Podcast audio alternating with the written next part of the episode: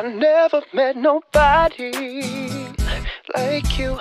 Had friends and I've had buddies. It's true, but they don't turn my tummy the way you do.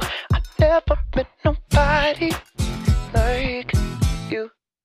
Oh, yeah.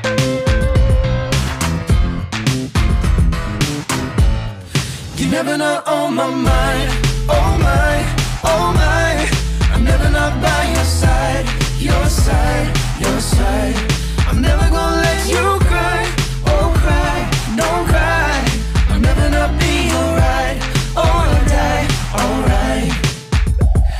Let's call it what it is, it's a masterpiece. Got a whole lot of love for them city streets. Tonight is the place to be. Got a big boombox and a new CD. Come on, everybody, let's tear it up. If you want mad skills, you can share with us. I want everybody to stop and stare, and you know why it's me. Woo! Uh. Yeah. let's go. You're never not on my mind.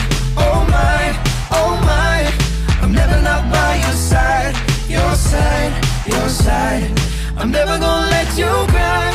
Oh cry, don't cry. I'll never not be alright. Alright, alright.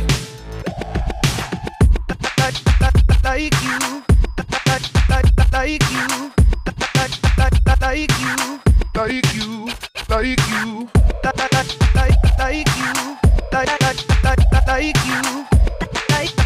like you, I've never you. nobody like you. Had friends and I've had buddies. It's true, that they don't turn my tummy the way you do. I've never met nobody like you. You're never not on oh my mind. Oh my, oh my. I'm never not by your side, your side, your side. I'm never gonna let you cry. Oh cry, don't cry. I'll never not be your right, alright. Alright,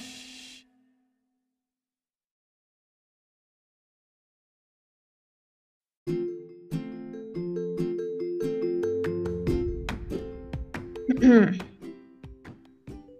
Bienvenidos a un episodio de De Pendejada Chronicles con Pupi Noriega y su presentadora y amiga Michelle Mecate Alarcón. Soy mamá gatito y creadora del blog Mi Amigo el Marketing. Pupi, bienvenida a tu podcast. Hola. Que este no es mi podcast, es nuestro podcast. Es Bueno, tu no es- espacio. Muchas gracias por invitarme. Ay, muchas gracias a ti. ¿Cómo estás? ¿Cómo está tu viernes? Estoy muy feliz porque ya son las 8 de la noche. Esta es nuestra pijamada feliz. Ya cerramos las computadoras y es momento de compartir contigo. Estoy muy contenta, estoy muy orgullosa de este espacio y sobre todo quiero decirte que te admiro mucho, mucho, mucho. Aprovechar- yo a ti.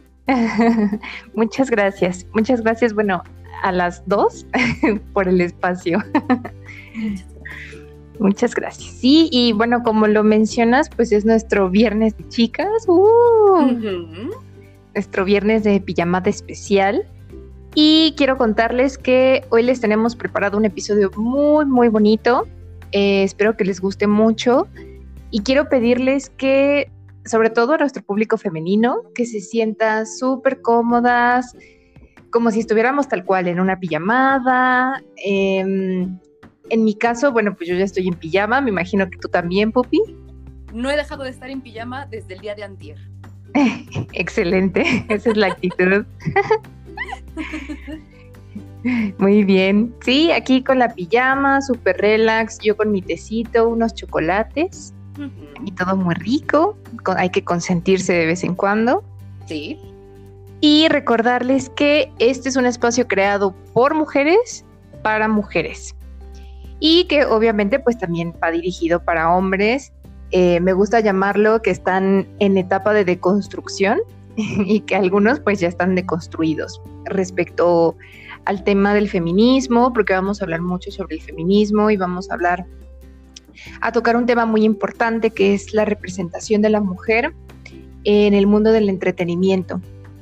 Eh, es un tema que eh, justo hoy em, saqué un artículo en mi blog Mi Amigo el Marketing. Pueden entrar a miamigoelmarketing.com y ya está publicado. Se llama Entretenimiento por y para mujeres. Uh, Pupi, tú cuando escuchas este título de entretenimiento por y para mujeres, ¿qué, ¿qué sientes? Me siento representada porque muchas veces me siento violentada en la representación que tenemos las mujeres en cuanto a entretenimiento, desde los estándares de cuerpo, lo que se espera de una, y también la representación de que no hay un medio. O sea, no, hay un punto medio entre o eres una mujer fatal o eres una niña infantilizada, o eres una madre o eres una viruja.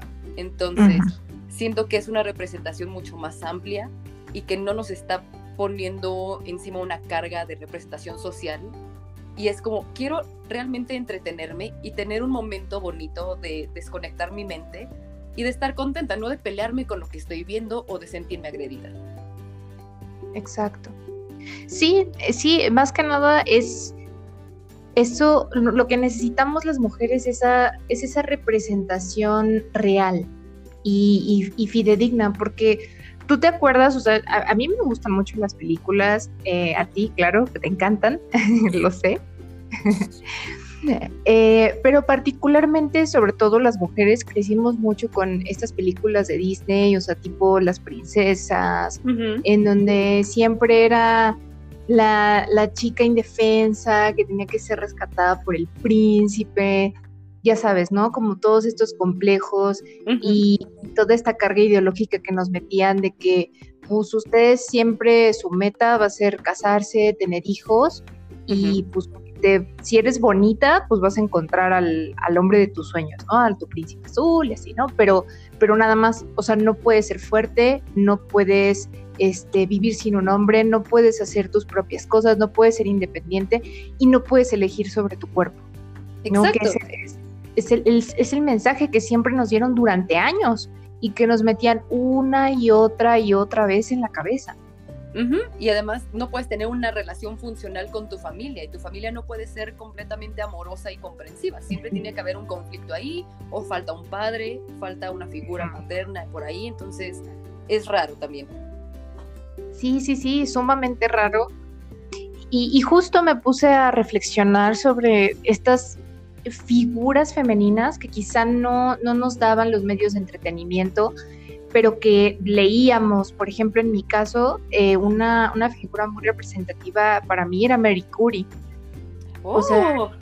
sí, sí, te lo juro, es, extraño, ¿no? Pero, pero para mí sí era muy representativo porque yo decía, bueno, o sea, siempre aprendemos sobre quién es el padre de la electricidad, quién es el padre del telégrafo, ya sabes, ¿no? Así súper chiquitos que estás en la primaria y te enseñan este, toda esa historia de las invenciones, y las mujeres, no, pues no, ninguna mujer.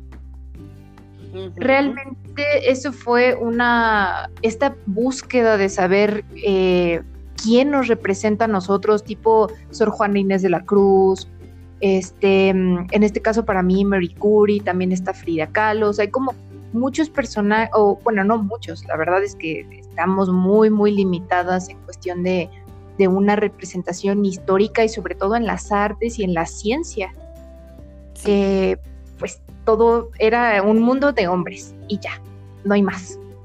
Correcto. Para ti, ¿tú tuviste alguna, alguna figura que representativa cuando eras niña? Sí, tal vez me voy a ir tan al mundo globalizado, pero para mí la figura más representativa de, de éxito y que yo admiraba y que sigo admirando es mi mami. Y las mm. mujeres de mi familia son las mujeres que yo más admiro en el universo entero. Entonces, ese era mi, mi estándar. Era como, ok, perfectamente, así como lo dices.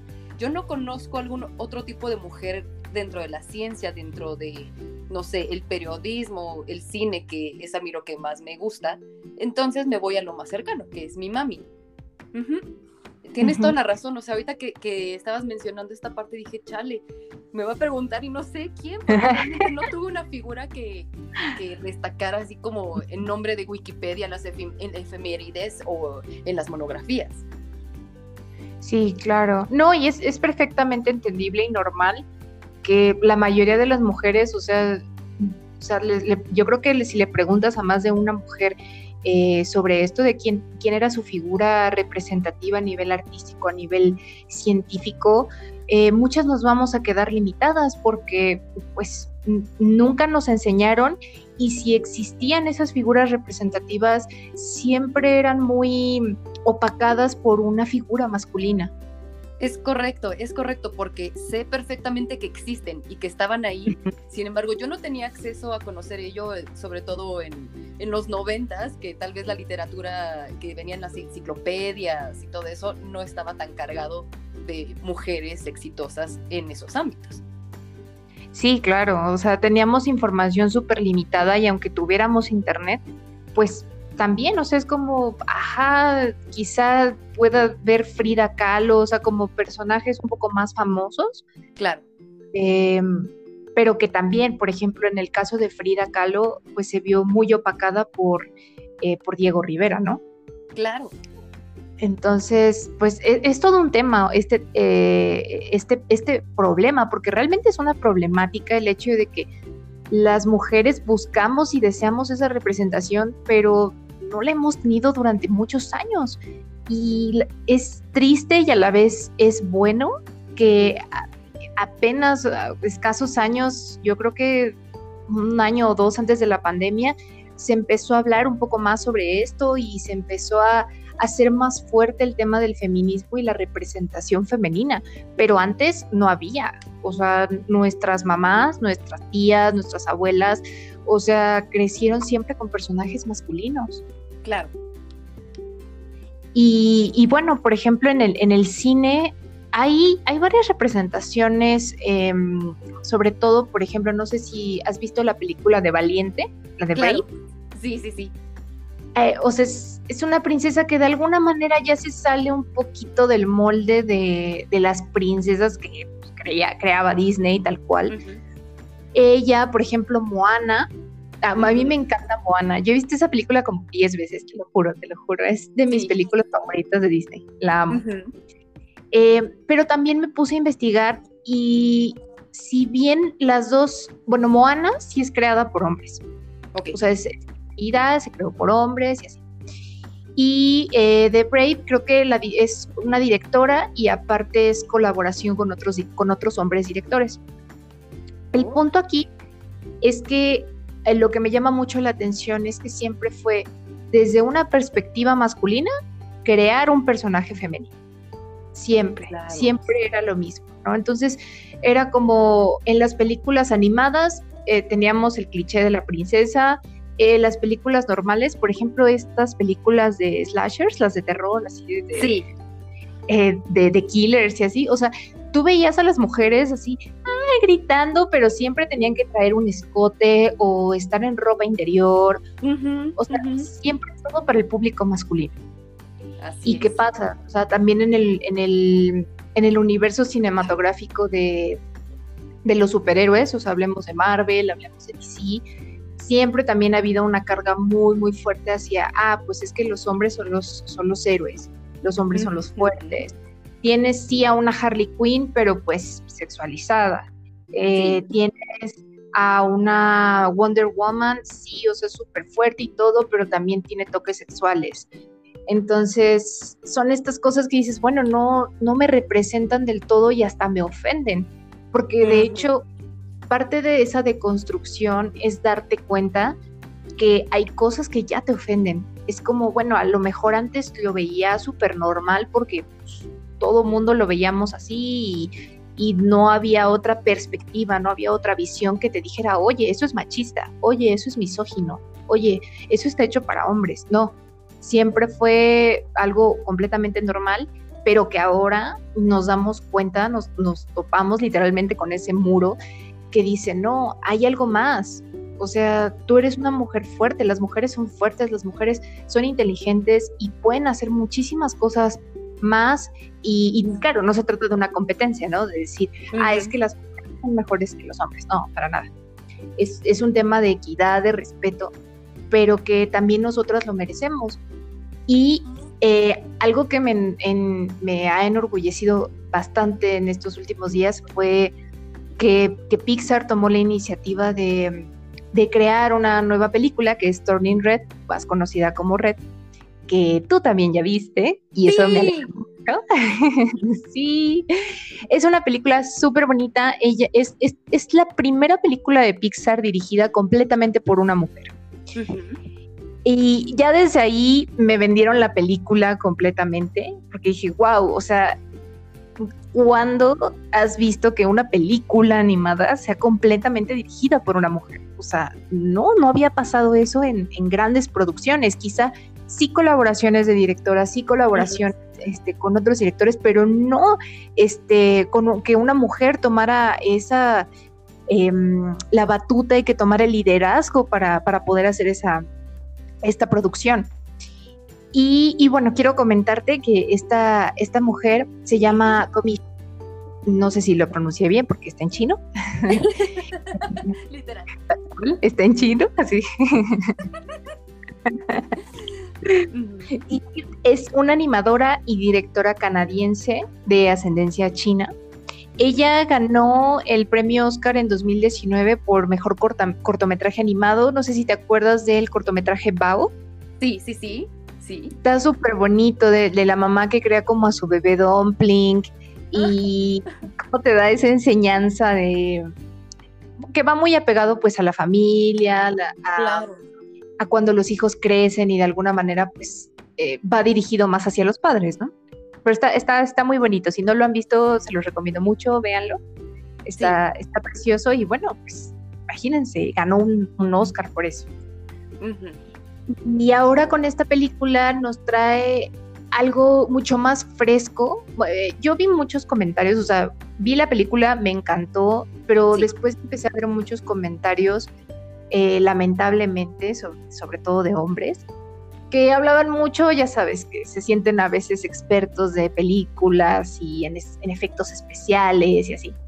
Y, hablaban mucho sobre que no, es que no es la mejor película de Pixar, es que la animación, es que no me representó esto, que de hecho hubo una polémica de, de alguien que publicó en un tuit así de no, es que la película no me representaba. Eh, pero porque no me sentí identificado con ninguno de los personajes ni con el panda, ¿no? Entonces la gente le empezaba a decir, ah, o sea, entonces, por ejemplo, si yo vi Nemo, no me puedo sentir identificado con Nemo porque era un pez y yo no soy un pez, o sea, literalmente se hizo todo un meme eh, ese tweet. sí, porque ya empleaba muchos términos, muchos términos despectivos referente a los personajes. Y es como, bueno, o sea, no necesariamente te tienes que identificar completamente con el personaje. O sea, está la historia y muchas cosas de por medio, ¿no? ok. Tengo una pregunta, Mitch. Sí, sí, sí, claro, dime, dime. Porque sí tengo entendido que hubieron muchos comentarios despectivos al respecto de esta película. Yo honestamente no quise ver absolutamente ninguna de estas críticas o no me metí tanto porque yo dije, yo quiero disfrutarla. Y, y, me bombardeaba mi, mi algoritmo de, de, YouTube o cosas así en redes sociales que decían, ay, el peor fracaso de, de Pixar, y así como, ¿por? y por supuesto, siempre pensé en ti porque yo sé lo mucho que eres afín a esta película. Desde el momento en que salió nos compartimos, ay, mira esta película y todo eso. Entonces yo quise evitar saber todo eso, pero yo quiero saber qué, qué cosas se decían y sobre todo tu, tu experiencia en ello. Pues básicamente Em, lo que no les gustaba era el tema de la animación, el em, tema de la historia, en algunos casos se les hacía como muy, eh, como que X, realmente no le encontraron como que mucho sentido y digo, obviamente a todo mundo no le va a gustar la película, o sea, cada quien tiene su, eh, su perspectiva, sus intereses y demás.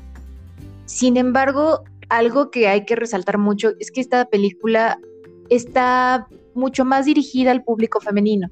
Claro, claro, es lo que te, iba a comentar, exacto. Sí, y, eso lamentablemente pues chocaba mucho con el público masculino, porque decía, ay, es que, o sea, ¿por qué, por ejemplo, Abby, que es un personaje, eh, es un personaje secundario, pero es un personaje importante dentro para, de, un, personaje importante para la protagonista, eh, que era, por ejemplo, muy ruidosa, ¿no? O sea, así de ruidosa, pero bueno, para mí en el buen sentido, ¿no? Así ya sabes, la amiga así súper explosiva, espontánea, Claro. súper feliz, o sea, súper bonito. Y hubo personas que no les gustó, o sea, que dijo, ay, no, es que qué, qué, qué ruidosa, qué, qué, o sea, Claro, es que es el, molesta. el- o el- sea, el estereotipo masculino. Que se queja de las personas que son demasiado expresivas. O sea, siempre está ese comentario de es que esa pinche escuincle siempre es bien, bien expresiva y siempre está gritando. Ay, Nini, qué chocandines. Sí. Sí, y, y- y- y justo ya tomando como este hilo ya de la película, De eh, lo que refleja mucho en, en esa parte, pues es la amistad y no solamente eso, o sea, refleja, representa muy bien a los personajes femeninos, porque si bien son niñas, o sea, las representa tal cual, o sea, tal cual son, ¿no? O sea, si tú eres gritona, si eres este cachetona, si eres este mm, si- segura si de ti misma. segura de ti misma, exacto. O sea, esas cosas que no veíamos representadas en otras películas. Sí, o por a, a mí me, me saltó mucho. Discúlpame, disculpa por la No, no, interrupción. Adelante. A mí, precisamente, lo primero que me saltó de esta película cuando la empezamos a ver, y ahorita, por supuesto, tú nos darás la sinopsis y todo ello, pero lo que me resaltó antes que nada es la seguridad que tiene el personaje principal para decir, yo soy esta persona maravillosa, me encanta esto, soy una chingona, y tengo estas calificaciones, me voy a comer al mundo, y tengo 13 años, pero yo ya soy una adulta, y todo eso, y dije, wow, o sea, no es una película en la que tal vez, o sea, por supuesto, va a encontrar su grandeza en algún momento, pero ella ya desde este inicio te da la pauta de que tienes que respetarla porque es grande para ella misma. Y fue como, ¡ah! no es un personaje enclencle porque, por, por el que deseas que, que pasen cosas buenas y que crezcan en, la película, sino es como te quiero acompañar en este viaje de grandeza y me caes muy bien. A mí me cayó perfecto. Sí. Tal vez a otras personas que tienen otro tipo de autoestima en este momento, eso les chocó. Pero por Exacto. favor, continúa, ya no quiero interrumpirte. No, no, no, adelante, adelante. Y sí, o sea, justo lo que mencionas es muy cierto. El, la- el personaje, las decisiones que tomaba, la manera en la que evolucionaba, también fue muy importante no solamente para la historia, sino también porque eh, yo estuve viendo, por ejemplo, aparte de la película, hay un documental que se llama Embrace the Panda y justo también está en Disney Plus. Y otra entrevista en donde eh, hablan con la directora y hablan con todo el, con algunos, eh, en el documental se hablan con todo el equipo eh, que pues logró hacer la producción. En la entrevista igual pues hablan con, con la directora, con la productora y con las eh, au- algunas chicas que prestaron su voz para, para los personajes. Y algo que me, me llamó mucho la atención es que ellas mencionaban que esto era que no importaba o, o de alguna forma no importaba las, em, las experiencias que tú tuvieses, porque si bien esto estaba más enfocado o más hecho por una mujer eh, inmigrante asiática Mm. en Canadá, em, iba dirigido pues a todas las niñas que independientemente de las experiencias que tuvieran, había cosas muy universales en donde de alguna u otra forma te ibas a identificar. Y eso es muy cierto. O sea, ellas dijeron, es que las experiencias son como, como un buffet, ¿no? O sea, hay de Sí. todo, pero también te puedes identificar. Y lo mejor de todo es que no tienes por qué ser perfecta. Y eso me gustó mucho. Me gustó muchísimo porque ese es el mensaje que realmente quiere transmitir la película. No tienes por qué ser perfecta en nada. No tienes que ser por qué ser perfecta físicamente, eh, ni en la escuela, ni mm, para tus papás. O sea, no. Solo tienes que ser. Y claro, o sea, eh, eh, el, el- no- quizá no lo toca mucho la, la película de manera directa, pero también parte de un mensaje muy importante que es que la, la presión que ejerce la gente, el mundo, los medios y todo sobre una niña de 13 años. Y eso yo sí lo vi muy claramente. sí. Bueno, no- quizá no a todos les pareció muy claramente, ¿no? Pero, Ok. pero qué bueno, qué bueno que, que, que lo entendiste y que fue muy claro el mensaje de es toda esta carga que le dejas a una niña de 13 años, pero es ponerte a pensar que esa niña pues en algún momento va a crecer, pero eh, obviamente en todo ese proceso siempre va a haber prejuicios de por medio y esa persona va a crecer con muchas cosas. y, y, también pues esto va dirigido mucho a los papás, en especial a las mamás, que, que puedan, puedan sentarse con sus hijas y que puedan hablar abiertamente de, de muchos temas que quizá ocurrieron también en su adolescencia, en su pubertad, en su adolescencia, y que actualmente pues no los tocan, porque no sé, a mí me pasó que, quizá mis papás no hablaban muchos temas eh, directo conmigo, ¿no? O sea, era como, yo pensaba, pues se les olvidó que ellos también eran jóvenes, o sea, que en algún momento también tuvieron problemas, pero yo creo que, bueno, en mi caso, o sea, al momento de crecer y ya llegar a un grado de madurez, te das cuenta que quizá nunca tocaron ciertos temas porque a lo mejor no fueron muy gratos para ellos. Es correcto. Entonces, el miedo también de decir, bueno, quizá yo me equivoqué, pero no puedo decirle a mi hijo que me equivoqué porque me tiene que ver como una figura paterna, o sea, también ahí hay muchos, muchos bloqueos y muchos choques emocionales, ¿no? De, de, por medio. Y claro, o sea, tú, tú me podrás dar una cátedra psicológica sobre esto. Pues, pues mira, más que una cátedra psicológica, es, es, una cátedra de empatía, ni siquiera cátedra, yo no soy nadie para andar dando eh, una, una lección moral, pero algo que a mí me ha ayudado y que me ha quebrado un poco durante toda mi vida, ya adulta por supuesto, ha sido el entender la historia de mi madre como una mujer de su época, por así decirlo, y saber que viene de una mujer que viene de una cultura que viene de un ranchito, que se le, se le prohibió saber muchas cosas y que tanto mi padre como mi madre han hecho lo mejor que han podido hacer con las herramientas que ellos mismos tuvieron. Y entonces el no reprochar y entender su situación ha sido bien difícil porque es como, te entiendo y gracias por hacer lo posible para que yo pudiera salir adelante porque los hijos no venimos con instructivos, el ser humano no viene con instructivos y por supuesto entiendo que eres mi figura paterna y eres mi figura de autoridad, pero también quiero entender que eres una persona que lo mismo que yo he pasado, tú lo has vivido el triple y tú no tenías internet. Tú no tenías el, acercamiento con, con tus padres porque tal vez le hablabas de usted a tu papá, tal vez tu madre estaba ausente, tal vez no hubo una figura paterna ahí a tu lado. Entonces, el entender la historia de mi madre me ha ayudado a, a reconciliar mi, mi, ser yo mujer también.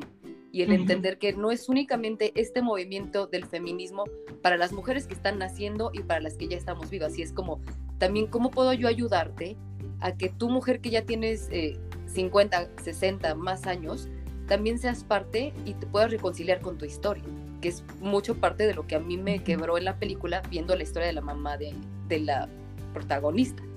Sí, claro.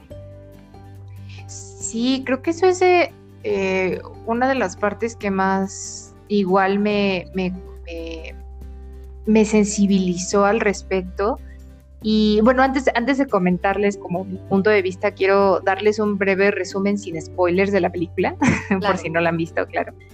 Eh, para que nos entiendan un poquito más de, lo que estamos hablando. Eh, esta película básicamente habla de una niña de 13 años que está pasando por la pubertad, pero que también tiene amigas, que también tiene deseos, eh, pero vive en una familia muy tradicional, muy apegada a sus, tal cual, a sus tradiciones. Es una familia de inmigrantes chinos que vive en Canadá. De hecho, la familia tiene un templo y eh, pues esta niña es muy, muy amorosa con sus, con, sus, con sus papás, es muy apegada a su mamá, se ve el amor que le tiene a su mamá y el respeto, sobre todo el respeto porque la ayuda en tareas del hogar, em, es muy apasionada en la escuela, entonces es súper responsable, cumple con todo y, y, pues es la niña perfecta, básicamente, ¿no?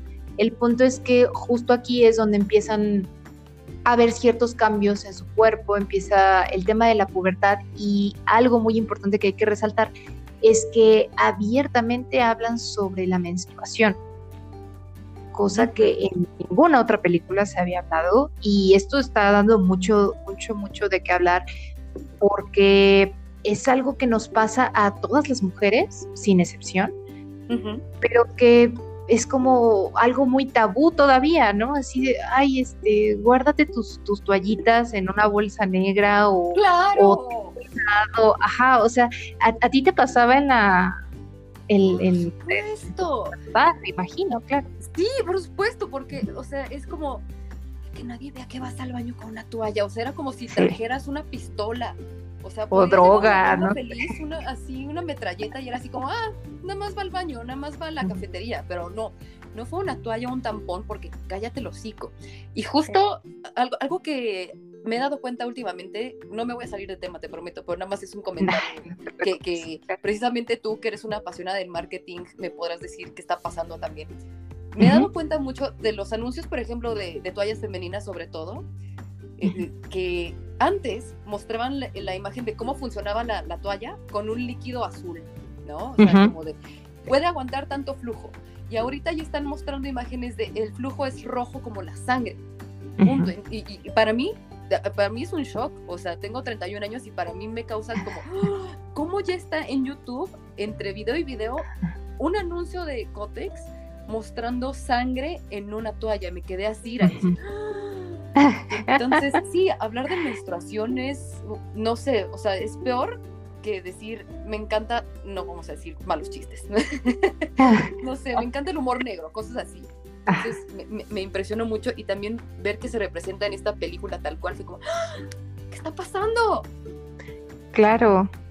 Sí, es que es, es un tema del cual, o sea, debemos de tratar eh, con seriedad y no tratar de ocultarlo o tratar de decir, ay, no, es que, pues, como qué pena, ¿no? ¿Qué van a decir de ti? O sea, no, a ver, no soy la única persona en el mundo que tuve mi periodo, ¿no? O sea, somos muchísimas personas las que tuvimos el, o bueno, perdón, todas las mujeres hemos tenido el periodo, eh, tenemos el periodo y es algo que también ha, ha, habido mucha conversación actualmente, no sé si has sabido que igual quieren implementar ciertas leyes para que los productos de higiene íntima sean más accesibles para pues para todas las mujeres, ¿no? Que sea algo eh, casi gratis, o sea, bueno, no en, su totalidad, obviamente, pero, pero sí que sea de fácil acceso, porque pues, es algo básico y son carísimos.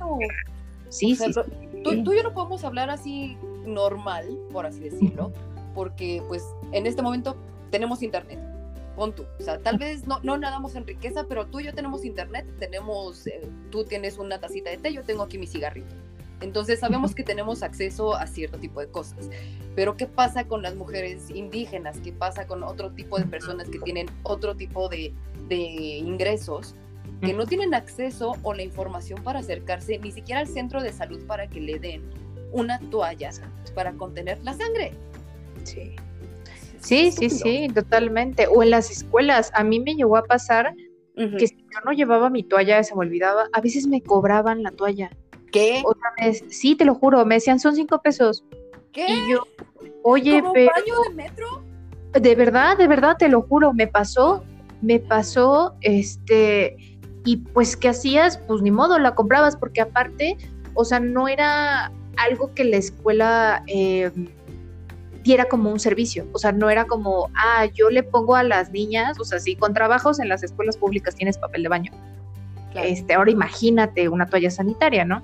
En ese tiempo, bueno, yo no iba en una escuela pública, iba en una escuela particular, pero el tema igual de las toallas sanitarias, o sea, es como, pues no, no se ve, no hay, o sea, yo en ninguna de las, eh, o sea, en todo mi, mi nivel escolar, mi, bueno, no, perdón, este, mi, experiencia o mi vida escolar, sí, gracias. Eh, nunca, nunca fui a una escuela en la que te dieran gratis o por lo menos tuvieran algún dispensador de toallas sanitarias. O sea, no, no sé si a ti te pasó, pero en mi caso no, no había. No, no, no había tal cual un dispensador, no sé si ahorita en la prepa haya, pero eh, eh, no había. De hecho, me tocó ver bastantes amigas cercanas que tuvieron lo que se conocía en esos tiempos como accidente, que mm, estaban manchadas y todo eso, y pues de ahí le podían prestar un pants en, no sé, en enfermería, en la dirección, cosas así, pero era como oculto todo. no había tal cual en la enfermería porque decían, pues es que no estábamos preparados para esto. Y me tocó escuchar a una compañera muy querida que, que se manchó, que dijo, es que mi mamá no quiere que yo, que yo sepa de estas cosas, mi mamá no me las quiere dar, ¿sabes? O sea, porque todavía soy muy chiquita. Y yo, entonces fue muy triste y mi mamá le compró unas toallas y se las mandó, pero fue como, ¿qué es esto?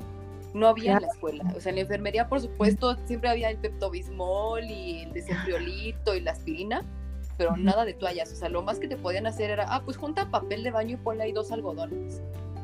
Y, y era una escuela bastante carita, entonces fue como... Mm".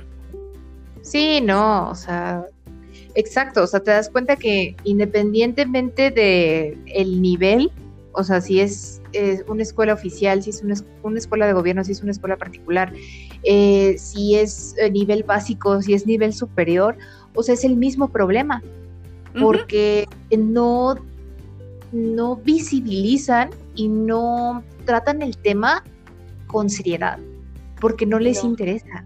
No. Porque es sí. sí, sí, dilo, dilo, dilo, dilo. Ah, no, o sea, realmente es, es, un tema pues que sigue siendo muy tabú.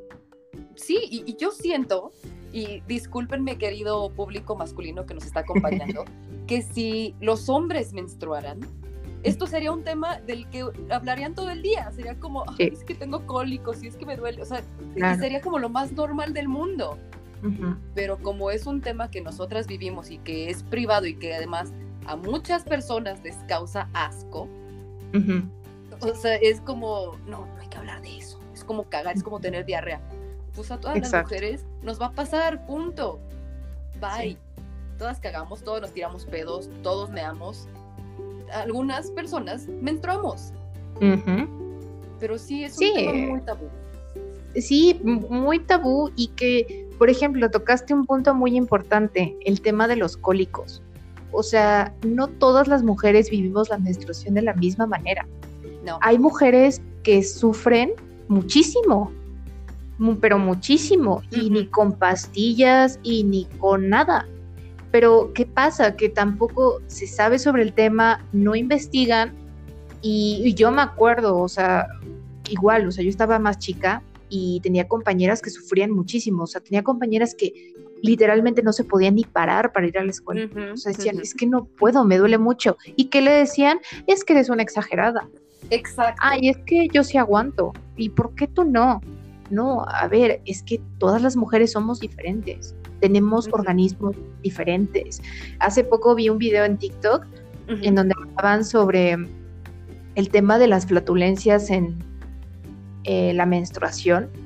O sea, de que a veces tienes flatulencias hacia adentro y eso es una realidad. Horrible, sí, sí, sí. Horrible. ¿Y, quién habla del tema? Nadie. Yo pensé que era la única persona que me pasaba porque nunca lo había hablado con nadie.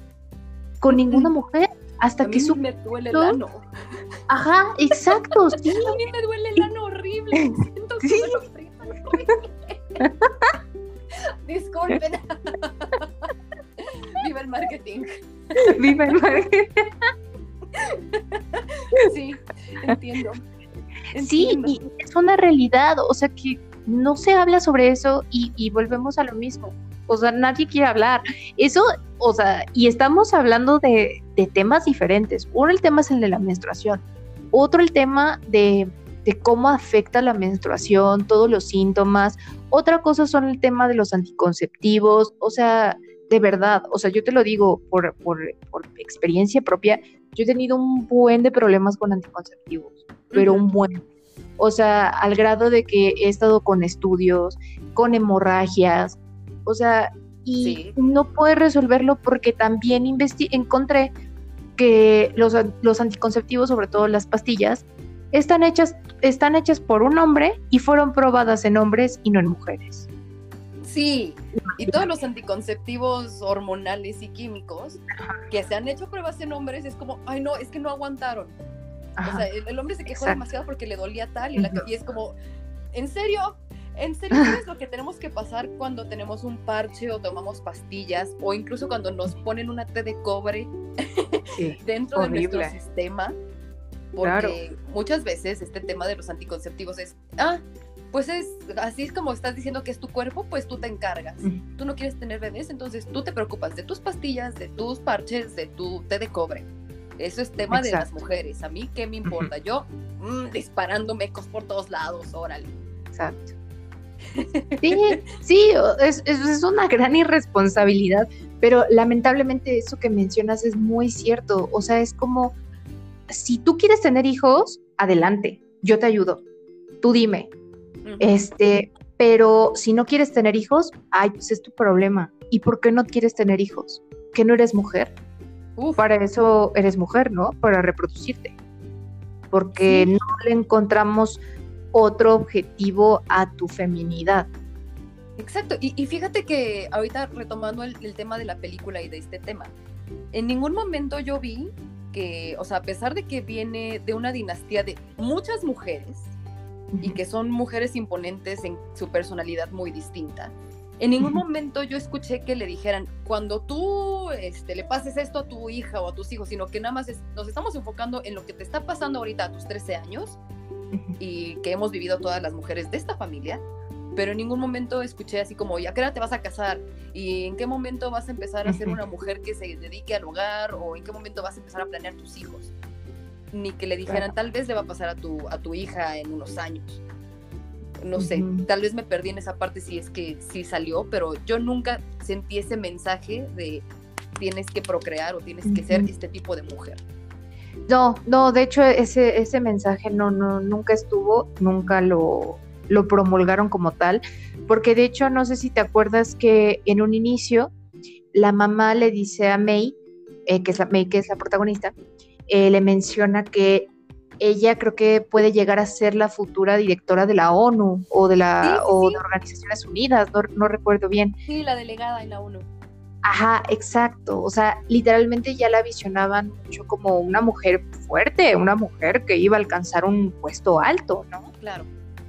Sin embargo, pues también ahí entran otros temas, ¿no? Que claro, está súper bien que la veían como muy empoderada y, y demás, pero cuando yo vi el documental eh, en donde hablaba la, la directora sobre la película y sobre su experiencia, porque ella plasmó mucho de sus vivencias eh, con su familia en la película. Entonces, ella decía que el tema de que tú seas un inmigrante o hi- hijos de un in- hijo de un inmigrante en otro país, eh, digamos que te da como en automático te, te dan una responsabilidad muy grande, porque es como nosotros nos, o sea, nosotros tuvimos que enfrentarnos a muchos problemas, a muchos obstáculos, para que tú estuvieras en un país mejor, para que tú tuvieras más posibilidades. Entonces, tú debes hacer todo lo posible para que, para que triunfes.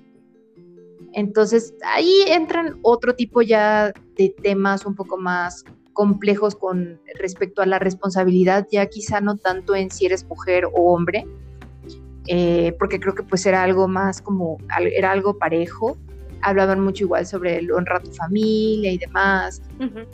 Em, pero ya en, eh, retomando como el tema del, del empoderamiento y de cómo representan a la parte femenina, algo que también me llamó mucho la atención fue los deseos de la pubertad, los deseos sexuales que empiezan cuando eres una persona en una etapa de la pubertad. Se veía como ella y sus amigas estaban o sea, loquitas por, por un chico de una tienda, ¿no?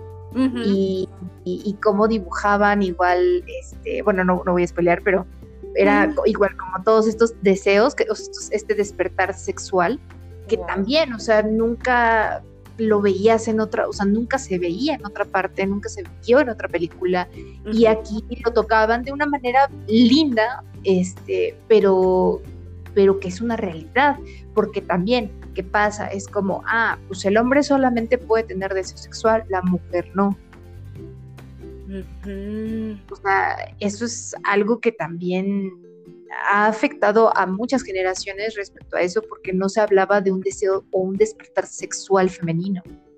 Nunca, nunca, Nunca. nunca. Y si lo demostraban, al menos en una película de Disney no lo hacían.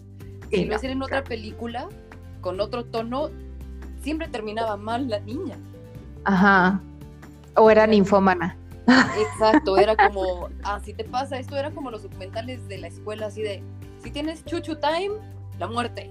Y de repente te vuelves loca y ya tienes sífilis, gonorrea y todas las enfermedades del mundo y perdiste a toda tu familia. Sí, Y tu futuro. sí, exacto.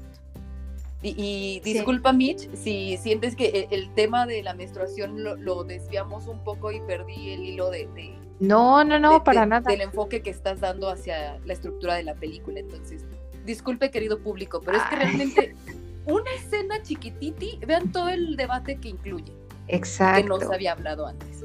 Disculpe, Mitch, Sí. por favor. No, retome. no, no, para nada. O sea, eso es, eso es lo más importante. Los pequeños detalles y discursos, eh, o sea, que pueden generar controversia, ¿no? Como estos temas y que los ponen sobre la mesa porque es algo que no se hablaba. O sea, es algo que esta película te da y tú dices, wow, o sea, realmente sí conecta porque yo soy mujer y yo sé lo que es eso. Y pues obviamente en, en otras películas no, no, no podías hacer lo mismo porque era un hombre haciendo una mujer. Y obviamente un hombre no menstrua, un hombre no pasa por un despertar sexual femenino. Entonces, sí son esas cositas tan importantes que nos da la película como ese regalo de identificación y de representación real femenina, que nunca tuvimos en una película, sobre todo animada. Digo, ya Ujú. lejos de toda la industria de Hollywood y demás, en donde hay super hiper, hipersexualización al- a, la- a las mujeres, eh, ya que una película animada lo haga es, wow, es un gran paso. O sea, me siento en el año 3000. ¿Verdad? sí, sí, o sea, no, no, no, es, es, es otro nivel. Y algo que también me gustó mucho de la película es, eh, quizá yo no lo viví mucho el tema del apoyo de las amigas, o sea, sí tenía amigas y todo, sobre todo tenía una mejor amiga, pero no la veía mucho porque pues estábamos en escuelas diferentes y demás, pero no tuve como un circulito muy cercano de, de amigas. No sé si tú, tú lo tuviste cuando estabas en, en esa edad. No, no, tampoco. Sí, no, tampoco. O sea, es es súper bonito porque también, independientemente que hayas tenido o no la experiencia, o sea, es súper bonito cómo representan a cada una de las amigas. O sea, cada una de las amigas tiene su propia personalidad, sus propios gustos y son tal cual son, ¿no? No tienen que vestirse con vestido o con falda o con nada. O sea, tú ves a, a por ejemplo, a Abby, o sea, igual toda, eh, toda despreocupada, o sea, es como muy cute, Pero a la vez es, pues sí, o sea, es ella, ¿no? Es quizá la más extrovertida del grupo, pero es la más pasional, la más fuerte, o sea, se nota su energía y, y eso le va ayudando mucho a Mella a crecer, ¿no? Quizá a lo mejor algunas personas pueden verlo como, ah, sí, yo tuve y yo puedo identificar ciertas amigas que, eh, que son así o que tienen cierta personalidad. Y si no lo tuviste como tal, como en nuestro caso, em, puedes identificarte también con las amigas, porque pues también todas pasamos por etapas diferentes, ¿no? Tuviste Correcto. tu etapa emo, tuviste tu etapa este, girly, entonces es como te identificas muy, muy fácil, independientemente si viviste, eh, si tuviste esa experiencia o no. Ujú. Y algo también súper bonito, o sea, que yo me acuerdo, no sé si a ti te pasó, pero eh, por el, el tema del grupo, o sea, de, de Fort Town, que es como la boy band acá súper fuerte de, Claro. de este, de este mundito. Yo era súper mega fan de los Jonas Brothers, pero así, o sea, yo era súper mega feliz y, y, y esa película me remontó de verdad, o sea, cuando yo tenía ca- 13, 14 años y yo estaba voladísima por ellos y decía, oh, por Dios, me voy a casar con ellos, o sea, Ujú, no, no, o sea, ujú. súper mega fan y, y- y es súper bonito porque también apelan mucho a la, a la nostalgia y eso es, es precioso. Tú, tú, bueno, ¿cuál, cuál era tu boy, tu boy band favorita? Definitivamente los Backstreet Boys. Por supuesto, los Backstreet Boys. En sí. Ah, Y por supuesto, y a la fecha, y con orgullo lo digo, One Direction. Sin problemas. One Direction, mi, mi Harry Styles precioso, chulo, dorado. Y, y pequeño comercial, por supuesto que sí tuve amigas, o sea, sí tuve amigas en, Ah, mi, no, en mi claro. crecimiento, pero realmente este grupo, así como de, los acompañamos en cada aventura y eso, no, realmente mi grupo eran, eran niños y siguen a la fecha conmigo, entonces estoy muy contenta, pero o sea, esta representación femenina de los, las amiguitas que tiene May, realmente yo me identifico con cada una de ellas de yo he sido esa amiga para alguien. Y me siento Ujú. muy feliz de haber sido e- ese, ese backup en su vida. No, no significa Ay. que no haya tenido ese apoyo, o sea, realmente me hubiera gustado mucho, pero pues era una, era una competencia rara entre las niñas que eran como las girly y las personas que eran como yo, que pues estábamos como contra el mundo, no, no contra el mundo porque odiáramos al mundo, pero cuando tú te sientes eh, May, que eso fue algo que también me llamó la atención, cuando tú te sientes May y te sientes segura con quien eres en ese momento, por supuesto, tienes la oportunidad de evolucionar y todo eso, pero cuando eres tú, mucha gente te ataca, entonces yo viví muchísimo bullying durante mis años formativos de primaria, secundaria y prepa, entonces era como pues yo contra el mundo. Sí, claro. Entonces era, era bien difícil. Y ahorita ver ese tipo de representación distinta, como que me mueve cosas, pero me reconcilia a la vez de me siento feliz de haber sido fiel a mí misma, a pesar de lo adverso que pudo haber sido mi ambiente. Sí, y eso, eso creo que es lo más importante, o sea, yo también, créeme que mi adolescencia, o sea, si tú me dices, oye, ¿te encantaría regresar a tu adolescencia? O sea, te voy a decir, claro que no, en la vida que no, o sea, no, ni de broma.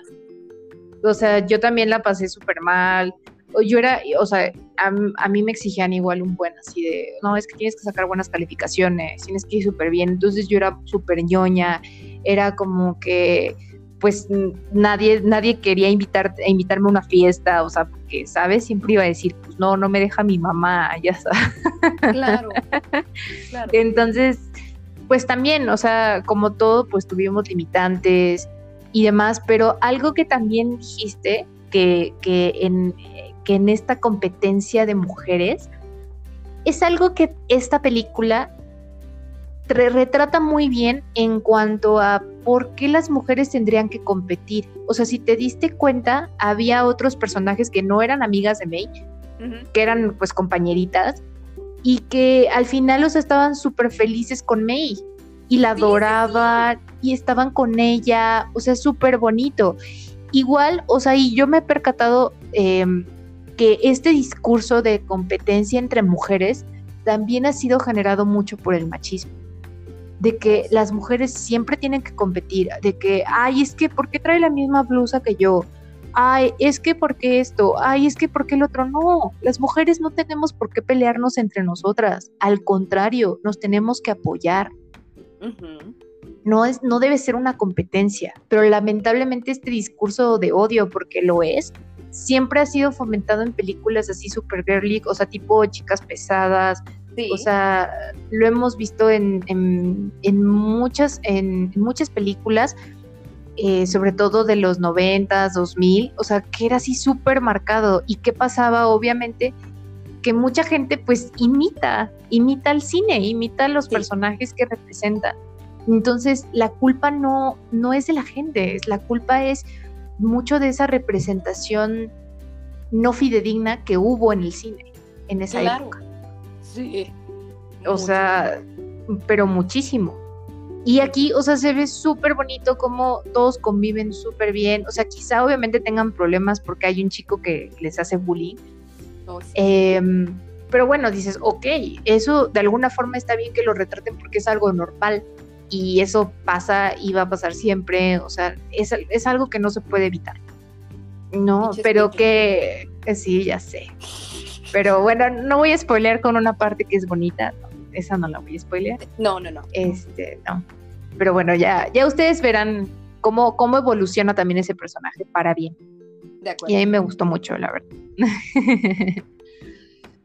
y pues, en cuestión de la película, algo más que podamos rescatar que yo considere, pues creo que es la parte de mm, cómo la mamá también de alguna forma entiende al final a su hija y pueden, pueden conectar, ¿no? Quizá mm, parte de ese mismo mensaje es de, de- este apoyo entre mujeres, creo que se refuerza muy bien eh, casi al final.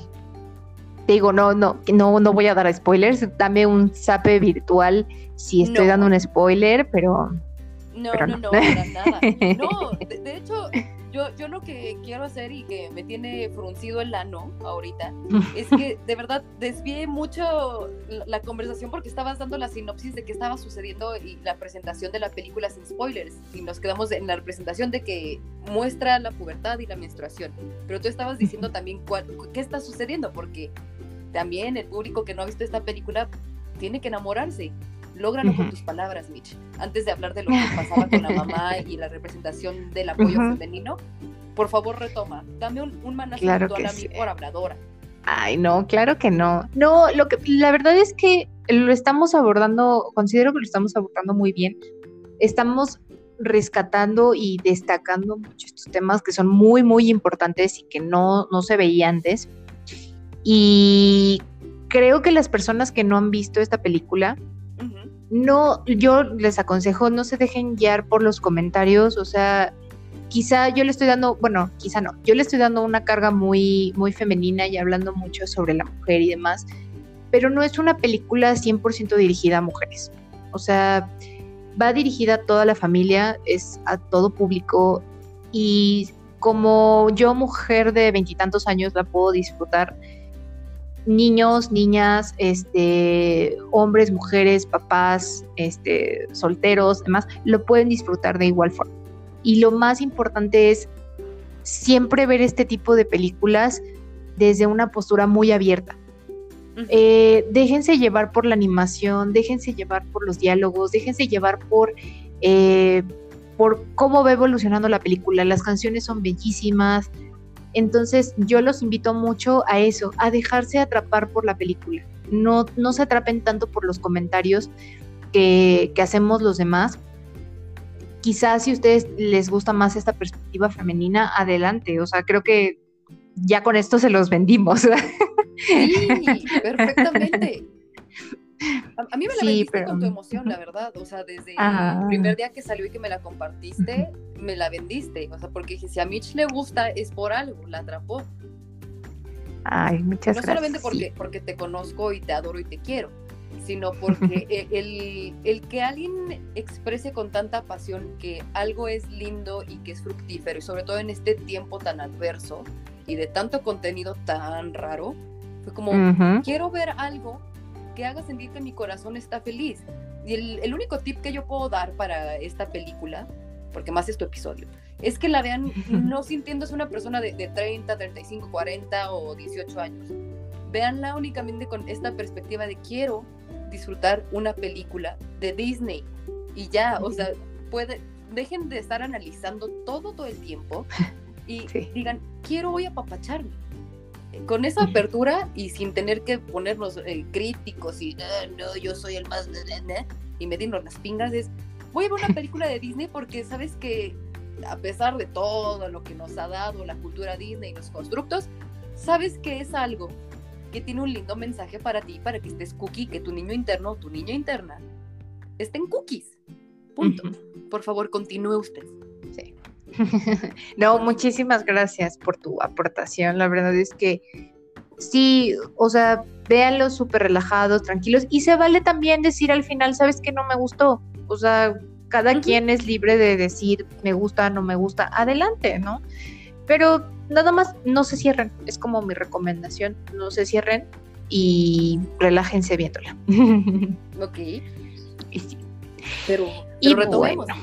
Entonces, retomemos. ¿qué- Claro ¿qué que es sí. lo que pasa con, con May? O sea, porque ya hablamos de, sí, es una niña virtuosa de 13 años, muy segura de sí misma, que empieza a vivir estos cambios, el despertar sexual, el grupo de amigas, sus motivaciones y el- la, la honra que tiene para su familia. Pero, ¿qué es lo que Mm. pasa centralmente y por qué hay un panda rojo? No es spoiler, entonces nos puedes contar. No. Sí, pues más que el panda rojo representa todos estos cambios y todo este mm, esta energía desorbitante que tienes cuando estás en la pubertad, en la adolescencia, que no sabes quién eres, que no sabes qué es lo que quieres, que no sabes lo que está pasando, que estás sintiendo cosas que antes no sentías. Y, y claro, creo que todo adulto de más de 18 años ah, pasó por esto Sí. de alguna u otra manera, mujer, hombre, eh, Quimera. quimera, exacto.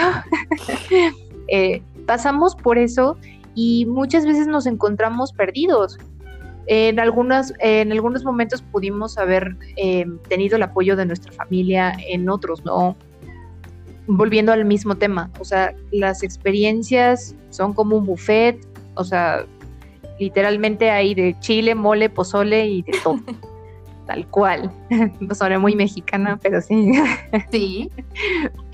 Entonces, em, por, por lo que yo veo y por lo que me dejó la película es, es justo este panda, literalmente es toda esa parte interna descontrolada que tenemos, pero que en algún momento tenemos que aceptar tal y como somos, ¿no? Con nuestros cambios, con nuestros efec- defectos, con nuestras virtudes. Es una cuestión de abrazarlo y decir, no pasa nada, o sea, yo puedo vivir con esto y voy a crecer. Esto me va a permitir crecer y ser una mejor persona. ¿Tú, tú, cómo, lo, tú cómo lo viste? ¿O tú cómo lo interpretaste? Fíjate que ahorita que estás comentando esto, yo no lo, o sea, por supuesto, lo, lo vi en la película, pero esta parte de la representación del panda, o sea, por supuesto, como, como comentaba, como sabía que era una película de Disney y de animación, sabía que debe de haber como un, un tótem animal o un tótem mágico, místico, musical, que, que, que pone como el, el sello de lo que es la película y que es la representación de, de lo místico y lo mágico que pasa. O sea, como por Ok. ejemplo, eh, eh, Ariel sabes que son cosas de peces, en Hércules sabes que son Ajá. cosas griegas y monstruos, en, en La princesa y el sapo sabes que viene como una onda de New Orleans y son un sapo. Entonces dije, ah, mira, esta es cultura china, entonces tiene este panda. ¿Qué me van a enseñar de Ujú. esa cultura para esto y qué representación tiene? Pero ahorita que estoy ya haciendo este match de lo que estás comentando de que esa transformación realmente sí es el cuerpo y la vivencia de una adolescente o preadolescente que está abrazando el cambio. Esta parte de, pues sí, apesto axilita, axilita área en momentos y de repente la ropa que me quedaba antes y que era mi favorita en este momento ya no me queda. Y estoy creciendo y de repente me golpeo con las cosas porque todavía no, no alcanzo a medir mi nuevo como cuerpo. Y, y entonces yo no había eh, eh, hecho ese match o sea yo, lo había, como- yo había separado totalmente lo que pasa con el panda con lo que le pasa a May como niña humana entonces ahorita estoy cayendo en cuenta de, de eso que realmente es el cambio real de lo que ella va a ser siempre. Wow, o sea, porque dije, es, es la dinastía y es esta parte mística Ajá, de que lo vas a tener toda tu vida y es tu magia. ajá. Pero yo no había entendido que realmente sí es el cambio que todas las mujeres de esa familia han tenido y es esa, ay, ese crecimiento, esa fuerza, esa furia que también las mujeres tenemos y a la que muchas Exacto. veces se le tiene miedo. Ajá. Entonces, pues, ¿ves? Revelaciones. Siempre se algo nuevo. Te, te lo juro, yo lo había visto como do- dos Sí. cosas muy distintas. Ujú. Oh, Ah, no, y es completamente válido. no, y es o sea, súper válido, ¿no? O sea, que yo tenga una perspectiva, tú tengas tu perspectiva. O sea, por ejemplo, tú como lo dijiste, yo no lo había visto así. Y tiene sentido. O sea, no, no lo había ligado tampoco con, con esas películas de Disney que siempre tra- traen como un tema místico, un tema de magia. No lo había visto así y tienes toda la razón. sí, pues es que Tienes ves, toda la, razón. Ves, ves a, la, a la Frozen y dices, ah, mira, pues hielitos, ¿no? Ajá, exacto. Nemo, pues es cuestiones del mar, a la Doris, el Toy Story, que es el juguete, los increíbles Ajá. que son superhéroes y este pedo. Y entonces dije, entonces lo que yo tengo que separar aquí es este mundo místico de los pandas y la cultura china y lo que está sucediendo como una persona. Digo, tal vez es mi vivencia también como una consumidora de superhéroes, en el cual sabes que está la persona uniformadita y está su alter ego como ser humano normal que sufre los cambios para ser un superhéroe. Ah, Ajá. ah, Sí, también puede ser, sí. Vamos encontrándole. Sí, sígueme, por favor. Mi, mi mente está ahorita Descubrimiento. bailando. Mi mente explotó. Sí, sí, sí, la verdad sí te vuela la cabeza esas cosas. Ah, algo que también, ahorita me acabo de acordar que vi un, ca- un dato curioso, es que, bueno, ya sabes, o sea, el, el típico dato curioso de que hay como cositas de otras películas de Disney o de Pixar, ¿no? Y eso está súper bonito. Está súper bonito la pelota de Toy Story. O sea, sí meten detalles de ese estilo y se agradece mucho porque, pues, es el, es el mismo universo, pero también te da ese sentido nostálgico de decir, ay, eso yo lo vi cuando era chiquita en Toy Story o yo lo vi cuando era chiquito en tal película, ¿no? Entonces es- súper, súper bonito. Exacto, porque precisamente una de las visiones en las cuales nos podemos no sentir identificados y por los cuales hay tantas críticas, yo creo que negativas al respecto de estas nuevas creaciones que está haciendo Disney y Pixar, son que pues nosotros ya estamos grandecitos, por así decirlo. Y tenemos como un pie así bien puesto, así como bien Elastigirl, así tengo un pie en mi nostalgia, pero tengo que estar en el mundo adulto hasta acá.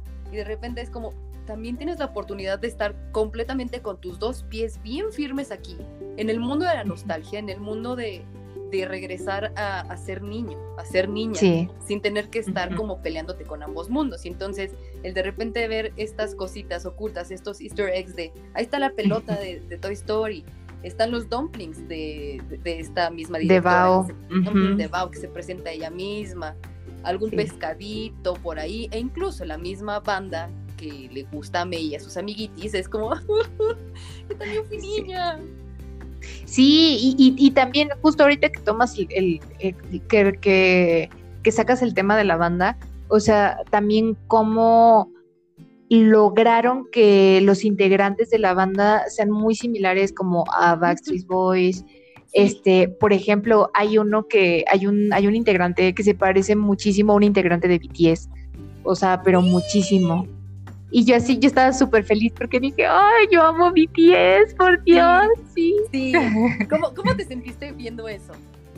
Ay, súper emocionada. Me sentí muy, muy feliz porque justo se conecta algo que creo que también ya te había comentado. Y es que la magia de esta película es que conecta diferentes generaciones. O sea, conecta una generación de, de mujeres que vivieron con, con, con boy bands como, como Backstreet Boys, como One Direction, o sea, como ahora BTS, o como cualquier otra boy band que, que nos atrapaba. Y eso, no sé, se- siento como una energía súper fuerte, como de, ya sabes, de club de fan. Claro. Así, súper, súper fuerte. Aparte, Sí. las emociones y las expresiones de los personajes, o sea, son preciosas. O sea, a mí me encantaron. Y de hecho, la directora mencionó que tomó mucho, em, como mucha referencia de animes. Entonces, tú ves los ojos, o sea, cómo, cómo se ponen así, yo, ¡ay, qué emoción, qué bonito! Sí. Sí, sí, Y, sí. y sobre todo ver que, pon tú que este es como de los datos interesantes de la película, que la quiso situar en 2002, que era como una época Ah, sí. gloriosa para aparte. nosotras como, como Ujú. niñas, mujeres, pasando precisamente a esa etapa, era como... Sí. Y, y- y darle un poquito más de visibilidad también a la diversidad, porque por supuesto, lo que consumíamos nosotras muchísimo era lo que está, eh, abro comillas, en los estándares de belleza e incluso de Ujú. masculinidad para, no sé, eh, Europa, Estados Unidos, que Claro. era como hombres blancos guapos, punto. Y ahí como que ya más extremo veías como al tatuado o a AJ de, de Backstreet Boys, así como, ah, no, ya tiene barba, entonces es el malo. Este güey tiene bigote, entonces es el rockero. Pero también le da un poco más de visibilidad, por ejemplo, a este personaje que es un símil de algún personaje como de, de BTS, perdón, personaje integrante Ah, también grande, hay una sí. persona de color ahí. Y es ¿en sí, qué sí, momento, y sobre todo en esos 2012 Cs, podías ver una, una banda que no tuviera como nada más ahí una persona de color como nada más en el fondo, sino le da protagonismo y además es el personaje, el personaje, hijos man, el integrante favorito de May. Sí. Estuvo Exacto. fue una cuota de Disney que ahorita están manejando, por supuesto, bastante bien metida. La verdad es que no la vi nada forzada y fue como, ¡ay, qué boniti! Sí, o sea, tú, tú sabes que últimamente ha habido mucho tema con la inclusión forzada, sobre todo en Disney y así. Sí, pero no, o sea, esto sí se vio muy orgánico, o sea, se vio muy, muy real, en donde dices, bueno, pues es que, ok, a lo mejor antes sí, como dices, existían bandas en donde pues, todos son blanquitos, ¿no? O sea, Sí. quizá tengan algún algún cambio, alguno, alguien, alguno de ellos sea diferente eh, con los tatuajes o que se distinga de otra forma, pero pues todos son blanquitos y no veías diversidad. Pero justo, o sea, ahora estamos viendo también otras bandas, otras propuestas en donde pues ya no es el blanquito estadounidense, ya es, oh, quizás si sigue siendo blanquito, pero coreano. Sí. este, O 20. entonces, ¿o qué? O 20, 20 blanquitos coreanos. O 20 blanquitos coreanos, así es. sí, así. Sí, es, es, es muy, muy bonito. La verdad es que esta película se me hizo un súper regalo. Aparte, también me puse súper feliz por su Tamagotchi. Dije, ay, no es posible. Yo tenía Tamagotchi. Qué Sí, yo me sentía súper feliz con eso. Ah, y otro easter egg que, que Sí. quiero dar es que, em, bueno, dos. Bueno, Sí, uno sí. es easter egg y el otro es dato importante en cuestión de em, el aspecto físico de los personajes. O sea, no sé si te percataste que había personajes que no eran delgados. Muchos, ¿sí? En- y, y eso también es importante porque en otras películas animadas generalmente siempre es como que, ah, pues te hago delgado y ya. Sí. y todos los personajes son delgados y no ves diversidad en cuestión de cuerpos. Siempre es un estándar y ya. Y aquí no, aquí sí hubo una diversidad muy grande en cómo, cómo los cuerpos eran diferentes.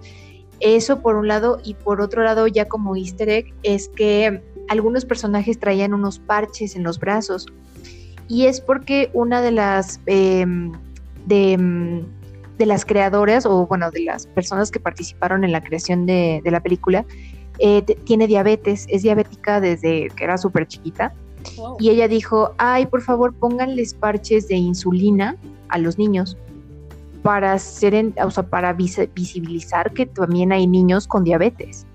Y eso es otro paso muy importante. Claro. Fíjate que no lo había visto. Dios mío, me, me siento como toda, toda tonta de no haber visto todo ese tipo de cosas. No, yo tampoco créeme que no las vi, ¿eh? O sea, hasta después que vi videos y reseñas de así de, ay, ¿viste este easter egg? Es como, oh, por Dios. Sí, igual de uno de los niños, no sé si te acuerdas que hay un niño que les llama la- mucho la atención a May y a sus amigas. Sí, Y que voltea su cabello y se ve como medio, medio darks. sí, sí, sí. Su, sí, sí. su playera trae este mm, trae una, el nombre de la de una de las bandas que toca en la película de Coco. Órale. ¿Cómo se llamaba? ¿Escrápula? Escrápula, sí. Sí, Escrápula. Lo buscaré. Bandido. Sí. Está bien bonito. Ah, y también ves que eh, Priya se llama la- eh, una de las amiguitas de May. Ajá, ajá. Traía al principio un libro Sí. y justo era el libro de Crepúsculo. Bueno, o haciendo alusión a Crepúsculo. Y yo, ay, qué sí lo vi, me encantó. Sí. Sí.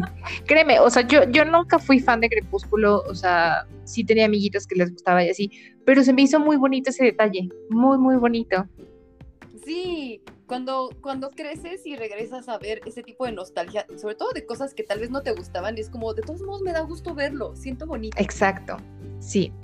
Sí, yo sentí súper bonito. Dije, ay, qué chévere que pusieron eso.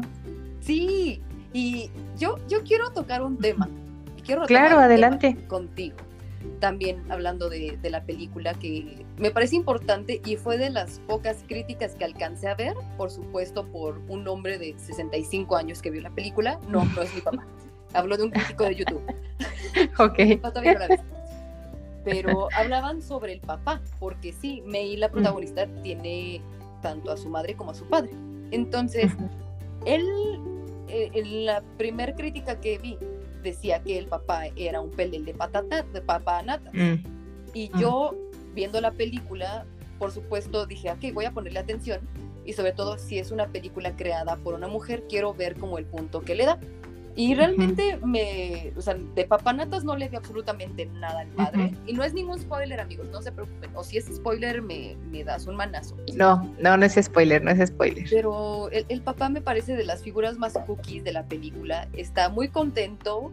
¿Tú viste Malcolm in the, in the? Sí, claro, me encantaba. un Sí. poquito a Hal, A Hal. que es de mis personajes favoritos de toda la vida, que, que es loco, colorido, que no tiene miedo a, a hacer las cosas que le hacen feliz, desde cocinar, patinar, hacer su podcast y todo eso. Y entonces cuando veo al papá con tanta alegría haciendo su comidita, así como, ay, hoy va a cocinar papá, qué emoción. Y, y lo hacen como si fuera un gran festín, como si fuera algo que, que causa alegría en vez de, ¿cómo que el papá está aquí mientras la mamá, por supuesto que es el prototipo de mamá dragona? No, para nada, es como, qué alegría ver que el papá está haciendo algo que le gusta y que a su familia le causa alegría. Y también, ya más yendo hacia el final, sin spoiler, se echa de las escenas que a mí me causaron más alegría y dije, qué bonito discurso y qué importante fue esta representación del padre. Y, dije, ¿en qué momento es un papanatas? Y, O sea, realmente Sí, yo no. no. vi ningún momento que fuera una representación agresiva hacia una figura masculina, ni con el papá, ni con el niño bully.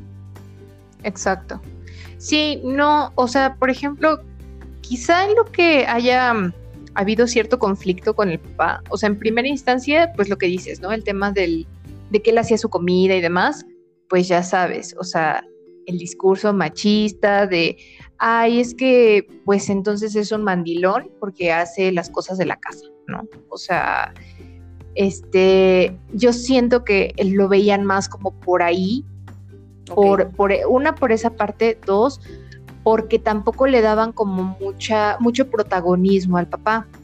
Sin embargo, o sea, no es que no le dieran el protagonismo que se merecía, sino más bien que la película estaba muchísimo más centrada en la mamá y en la hija. Claro, O sea, era la relación de la mamá y de la hija. Por supuesto. O sea, sabes que si regresabas a enfocarte un poco más a la historia del padre, no es un personaje que no tiene más dimensiones, es una persona bastante interesante y completa. Sin embargo, para los fines de esta película y del mensaje que quiere transmitir, no era su momento de brillar, pero no significa que nada más esté ahí existiendo y que haya dado su termo. Exacto. No. Mm, Sí, sí, o sea, no es, no es un personaje que pase desapercibido porque también hay una escena que no voy a decir cuál para no spoiler, eh, en donde se nota el apoyo que le da a su hija. Y gracias también a ese apoyo, ella cambia su perspectiva y dice, oh, no, me estoy equivocando. Y logra, e- eso ayuda a fortalecer la relación con su mamá.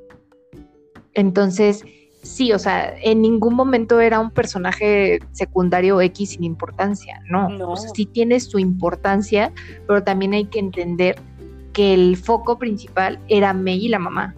O sea, ese era el foco principal. Por supuesto. ¡Uy! Sí. Me encanta, me encanta. Sí, disfruté muchísimo esa película y. Sí, me gustó mucho a mí también. por, por supuesto yo quiero seguir escuchando lo que tienes que decir de esta película, pero si quieres dejarlo ahí para pasar al siguiente tema, que también es importante, dime, o sea, Mm, claro que sí. sí, o sea, si- si quieres seguir echándole flores a esta película, increíble es tu espacio, pero es que Muchas yo gracias. quiero retomar el tema del blog que subiste el día de hoy, que, Ay, gracias, sí. que es sobre entretenimiento por y para mujeres. Cuéntanos un poquito más de tu blog del día de hoy. Claro que sí. Em, en parte me gustó mucho eh, comentar pues este todo el tema de la película, es súper bonita. Podría seguir hablando mucho de ella, sin embargo creo que soltaría muchos spoilers, entonces yo creo que mejor hasta ahí la dejamos. creo que lo, lo más importante ya lo rescatamos y resaltamos mucho estos temas como la pubertad, la menstruación, la representación femenina desde una perspectiva femenina, y que también este tema lo abordo dentro del, de, mi artículo, que justo como lo menciona, se llama Entretenimiento por y para, para las mujeres. Em, en él también hablo eh, mucho de cómo es esta participación de la, de la mujer en proyectos importantes como el cine, la música, de manera muy general, pero que es importante que nosotros podamos entender para lograr llegar a, concientizarnos en cuanto a las problemáticas que todavía existen respecto a discriminación, misoginia, o sea, todo, todo esto sigue pasando, o sea, no es de hace, no, eso no se acabó en los 2000, o sea, no, no, no, no, no. Es algo que está muy latente, que sigue pasando y que afecta a muchas mujeres y les afecta las posibilidades em, de crecer a nivel profesional, eh, de lograr, por ejemplo, en este caso, como de una, de tener una dirección de una película. O sea, son, son cosas muy complicadas de lograr porque no todas tenemos las mismas posibilidades. Entonces, algo que también eh, estuve, estuve leyendo un artículo que sacó la ONU hablando sobre sobre la participación de las mujeres en la música. Y mm, algo que me llamó mucho la atención es que de cada 100 compositores de, música para el cine que existen, o sea, solamente dos o tres mujeres son compositoras. O sea, todos los demás son hombres. Imagínate, o sea, es nada. La representación y la participación de la mujer en, en el medio, o sea, es, es escaso, ¿no? O sea, nosotros podemos ver en música, sí, muchas cantantes, em, sobre todo, por ejemplo, en pop, pero no vemos mujeres creando música. O sea, yo, por ejemplo, en, música clásica o algo así, es como, bueno, yo no conozco mujeres, no conozco representantes de, música clásica. O sea, tú cuando piensas en música clásica piensas en Mozart, en Beethoven, pero, pero más mujeres en, ese ámbito, o sea, yo la verdad desconozco. Hasta me puse a buscar playlists en Spotify y todo, que sí existen, la verdad. Y apenas estoy, estoy conociendo em, a estas figuras mm. que, que crearon música en su momento y que siguen creando música. Y es aquí donde yo invito mucho a que, a que nos pongamos a pensar en qué, es, qué estamos haciendo mal, ¿no? O sea, ¿por qué solamente dos o tres mujeres lo logran y todas las demás no? ¿Dónde están? ¿Por qué no participan? ¿Por qué, por qué no logran lo mismo que los hombres?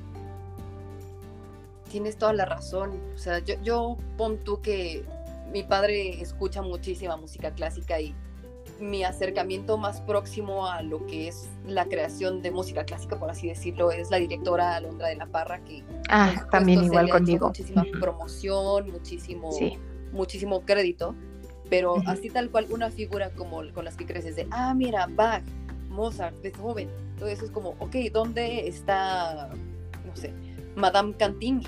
¿Dónde está? Sí. ¿Dónde está? Exacto. porque sabes que, por supuesto, ya en otro tipo de, música y así, en el country está Dolly Parton, están las grandes creadoras y las grandes mujeres, no sé, tu Madonna, figuras así enormes, ahorita para todo el mundo, Lady Gaga, pero ¿dónde están las que empezaron los cimientos? No a partir de los años 50, 80, las grandes mujeres de, de color que también se dieron un gran camino para las mujeres que además era, eran como dos estereotipos que se tenían que romper. ah, eres mujer y eres una mujer afroamericana o eres una mujer de color. Entonces, oh, es un mundo difícil y, todas hablan en algún momento en sus canciones o en reportajes de, pues que es un mundo de hombres.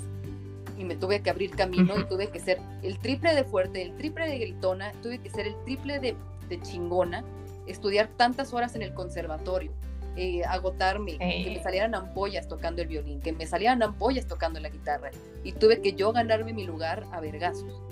Y es por, ¿por qué no hay un lugar por cada lugar que hay para un hombre? Sí, completamente de acuerdo. Y, lo vemos mucho todavía en, en este ámbito, en, el entretenimiento, en la música, por ejemplo, en eh, mucho ese estigma de, ah, pues es que pues, los hombres son los que crean música, las mujeres no. O sea, ellos mm, piensan que son como descendientes de Mozart completamente, o sea, que son eh, unos eruditos musicales y que las mujeres es como, no, pues tú canta, ¿no? O sea, también que, que, las mujeres toquen un instrumento, o sea, sí, claro, hay participación de mujeres en orquestas y demás, pero que las mujeres como tal tomen la batuta de yo voy a dirigir una orquesta, vaya, o sea, no es tan sencillo y, y necesitas muchísimo apoyo porque existe demasiada discriminación, pero demasiada. Así es. Y, precisamente hablando de medios y retomando por supuesto tu blog, tú eres una gran creadora de contenido. Y yo quiero saber cuál es tu motivación y cuál es la, fortaleza que tú tienes para creer en tu voz. Y aclaro, lo estoy diciendo con todo el cariño del mundo porque sabes que te admiro y cada proyecto y cada blog que saques yo lo voy a apoyar y lo voy a leer y lo voy a disfrutar. Pero, ¿qué es lo que te motiva a ser una pionera en este tipo de, creaciones, porque precisamente como lo dices, en los medios no hay tanta representación y cuál es tu motivación y tu fortaleza para que este proyecto sea tan chingón. Pues mi motivación principal es hablar de lo que, de lo que yo creo y de lo que me gusta. Eh, si bien el blog está centrado en, en marketing, me gusta mucho la parte social. Entonces, siempre me ha gustado mucho, sobre todo en el blog, vincular todos estos temas sociales. Por ejemplo, hablo sobre marketing inclusivo, hablo sobre buenas prácticas em, de marketing social dentro de las marcas. Hablo ahora, por ejemplo, tocar el tema de la representación de la mujer.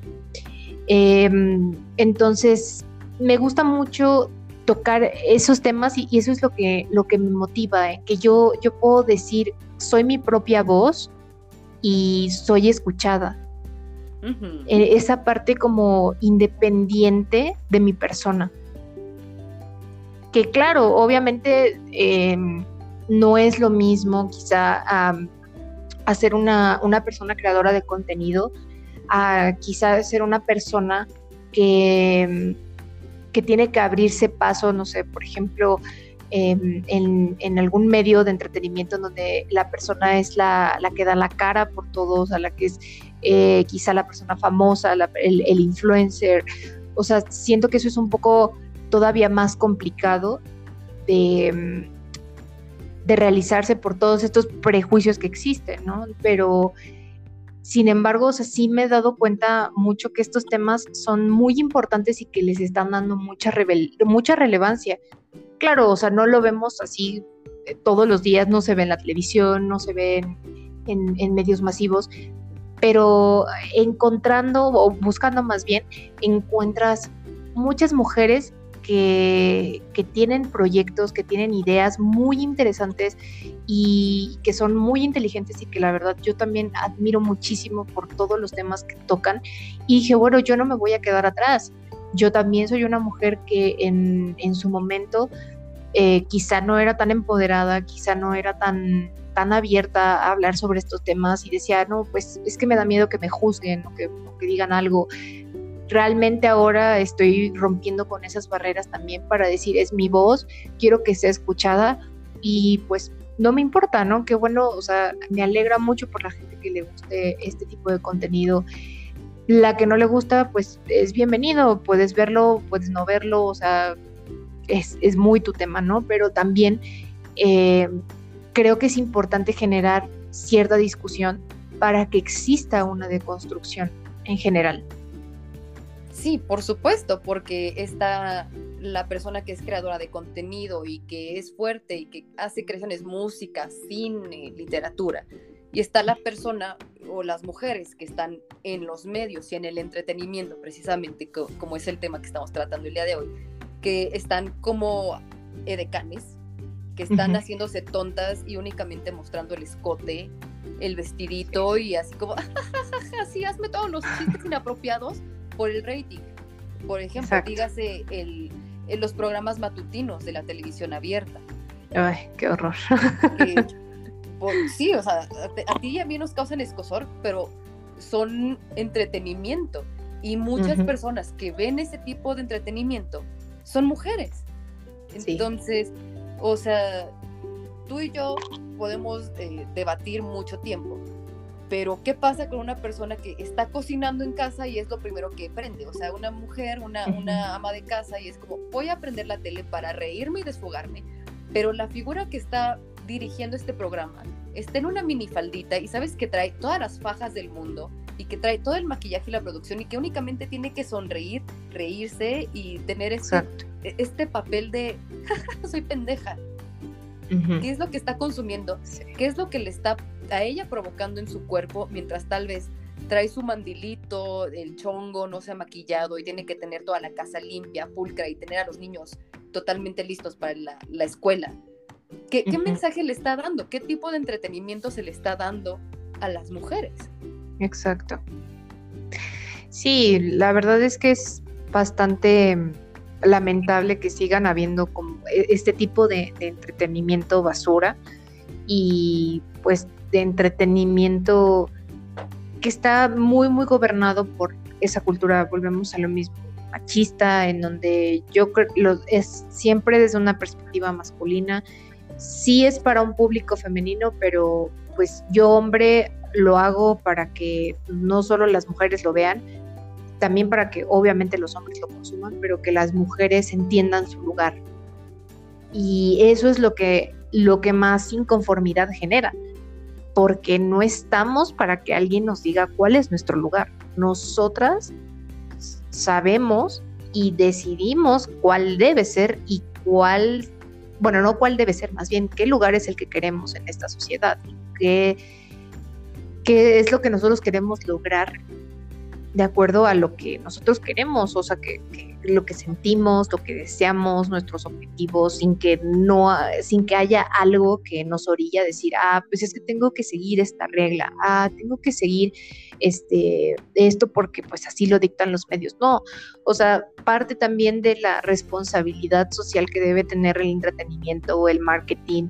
O sea, todo, todo va de la mano porque esa responsabilidad debe ser en pro de de los cambios sociales que debe tener la tanto hombres como mujeres y quitando estos estigmas y haciendo las cosas mucho más fáciles y mucho más accesibles para todos. Y de calidad. es- y de calidad, por supuesto. Actualmente justo se está mm, haciendo un cambio porque antes todo era cantidad, cantidad, cantidad, consume, Ujú. consume, consume, consume.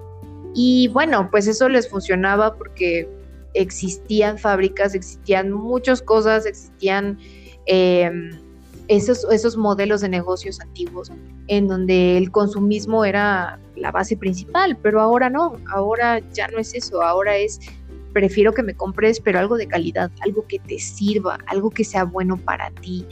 Entonces, todos tienen que ir orientándose hacia eso. Lo que consumimos en la televisión, lo que consumimos en el cine, lo que consumimos en la música, en las artes, en todo, eh, debe ser orientado siempre en pro de la, de la humanidad. Y siempre, o sea, yo, yo lo digo, o sea, no, no en todos los, en todas las marcas, no todas las marcas, no todos los, eh, los medios tienen esa carga de responsabilidad, pero es porque también tienen muchas ideas antiguas, muchas ideas del pasado que, que han sido manchadas también por ideologías machistas, o sea, como por todas estas cargas culturales que ha pasado la humanidad, pero pues ya, o sea, son cosas que son de los noventas para, para atrás. ¿no? O sea, no es, no es algo nuevo y algo fresco que buscamos ahora nosotros como, como nuevos eh, líderes de opinión, como creadores de contenido, como mm, gente que, está, que es responsable de una marca, que es responsable de, mm, de un canal incluso de TikTok, es, es eso, o sea, es qué vas a aportar. Ya no es tanto como, ah, voy a crear cualquier cosa, no, ¿cuál es tu responsabilidad para con la gente? En mi caso es para con las personas, para ahora tocando este tema, para con las mujeres, porque yo quiero hablarles como a mí me hubiera gustado que me hablaran, ¿no? Eh, no es como que quisiera imponer yo ideologías o, límites eh, machistas o cosas que a mí me impusieron. O sea, a mí me encantaría que, las cosas fueran muy diferentes y que todas las mujeres pudiéramos decidir respecto a cualquier cosa, no, solamente este, a nuestro cuerpo, que es algo que hemos estado luchando y que vamos a seguir luchando, pero en todo, en todo, en todo. Algo que también quiero comentar es que eh, creé también un artículo referente a una empresa de videojuegos muy famosa que se llama Activision Blizzard. Creo que sí leíste ese artículo, ¿verdad? Sí, pero pues este es tu programa. Qué bonito. Por favor, échale, échale. bueno, básicamente em, hablo yo mucho como en qué posición se encuentra la empresa, em, las deficiencias que tuvo, pero algo que me dio mucho, pues hasta cierto punto, pues sí, mucho coraje, mucha tristeza es que esta empresa todo lo que hizo mal fue la discriminación y sobre todo el abuso hacia las mujeres. O sea, discriminaba a, todos, hombres, mujeres, no importa. Pero el abuso hacia la mujer era tan grande, o sea, que literalmente yo leía los testimonios de, de ciertas mujeres, o sea, hubo de muchísimas demandas, hubo muchas cosas y te daba mucho coraje. O sea, imagínate la, el nivel de estupidez que debe tener una persona para burlarse de una mujer lactante.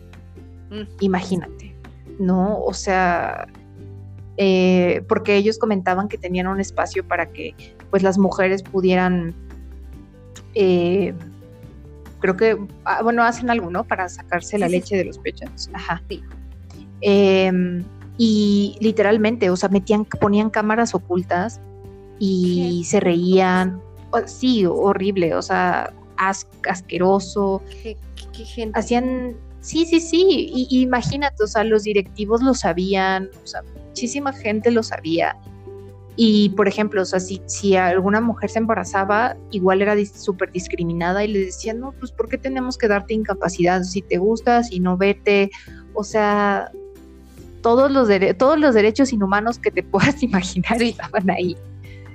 Wow. Eh, sí, horrible. Y, literalmente, pues es, es, es, algo que se habló mucho en la comunidad, algo que la gente repudió bastante, no solo eh, porque pues era hacia las mujeres, sino en general, o sea, todo estaba mal, había muchísimos problemas internos, muchísimas cosas que dices, ¿cómo es posible que, que siendo, o sea, la parte humana, los empleados, lo más importante en el deber ser, o sea, eran lo menos importante en todo eso, ¿no? Y quizá, o sea, menos importante es una palabra todavía que podría sonar importante hablando de este tema, ¿no? O sea, ellos eran, o sea, estaban debajo de, de, la, de la pirámide, pero lo más, más abajo, enterradísimos. Sí. Entonces, justo también con esto quiero dar a mostrar que, existen estos temas y que necesitamos hacer algo al respecto. O sea, todos necesitamos hacer algo, tanto marcas como personas, en no permitir este tipo de abusos. O sea, no podemos hacerlo. Y si estamos viendo que existen este tipo de abusos en nuestro trabajo, este, o que conocemos personas que están aplicando estos abusos, levantar la mano y no hacernos la vista gorda o como de, ah, pues aquí no pasó nada, o sea, no, no podemos darnos ese lujo de permitirlo. Y precisamente hablando de este cambio y esta voz que tienes tú, quiero saber qué contenido has encontrado que es de entretenimiento por y para las mujeres. Ah, perfecto. Acabas de tocar el siguiente punto. Mira, algo que eh, justo hice una lista como de entretenimiento para mujeres, sí, pero también algo que yo em, recomendaría mucho que vieran pues todos, ¿no? O sea, tanto mujeres como hombres. En primera instancia, pues está esta película, la de Turning Red, la que obviamente recomiendo muchísimo. Sí. Eh, también otra película, está ganó un premio, bueno, fue dirigida por, por una mujer, la de The Power of the Dog o El Poder del Perro. Mm, con tu, con tu amadísimo Doctor Strange. Sí. La verdad es una película muy buena. no, no, sí, adelante. Es una película, en lo personal me, me gustó mucho. No se nota obviamente o no se ve reflejado quizá una mm, representación completamente femenina porque pues no, la película no va por ahí, ¿no? Es No, como y vamos el a dar un discurso. femenino me lo tratan bien No. de la verga. Exacto, exacto. ¿No? Entonces es más bien una película con una visión femenina, desde una perspectiva más, más femenina. Y es- estuvo excelente porque no se llevó quizá, estuvo, estuvo nominada a varios premios, no se llevó quizá los más importantes, pero el más importante era el, eh, el de dirección como mejor, mejor directora y pues se lo llevó, bueno, la película está dirigida por Jane Campion, así es, y pues se lo llevó como mejor directora y eso es, eso es de aplaudir, la verdad. Así que se los recomiendo porque es dirigida por una mujer. Así que véanla, por favor.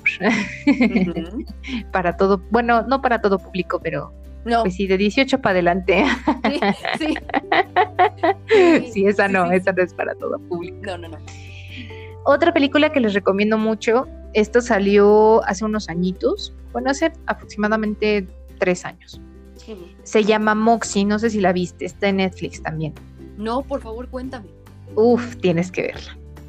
Esta sí es empoderamiento femenino.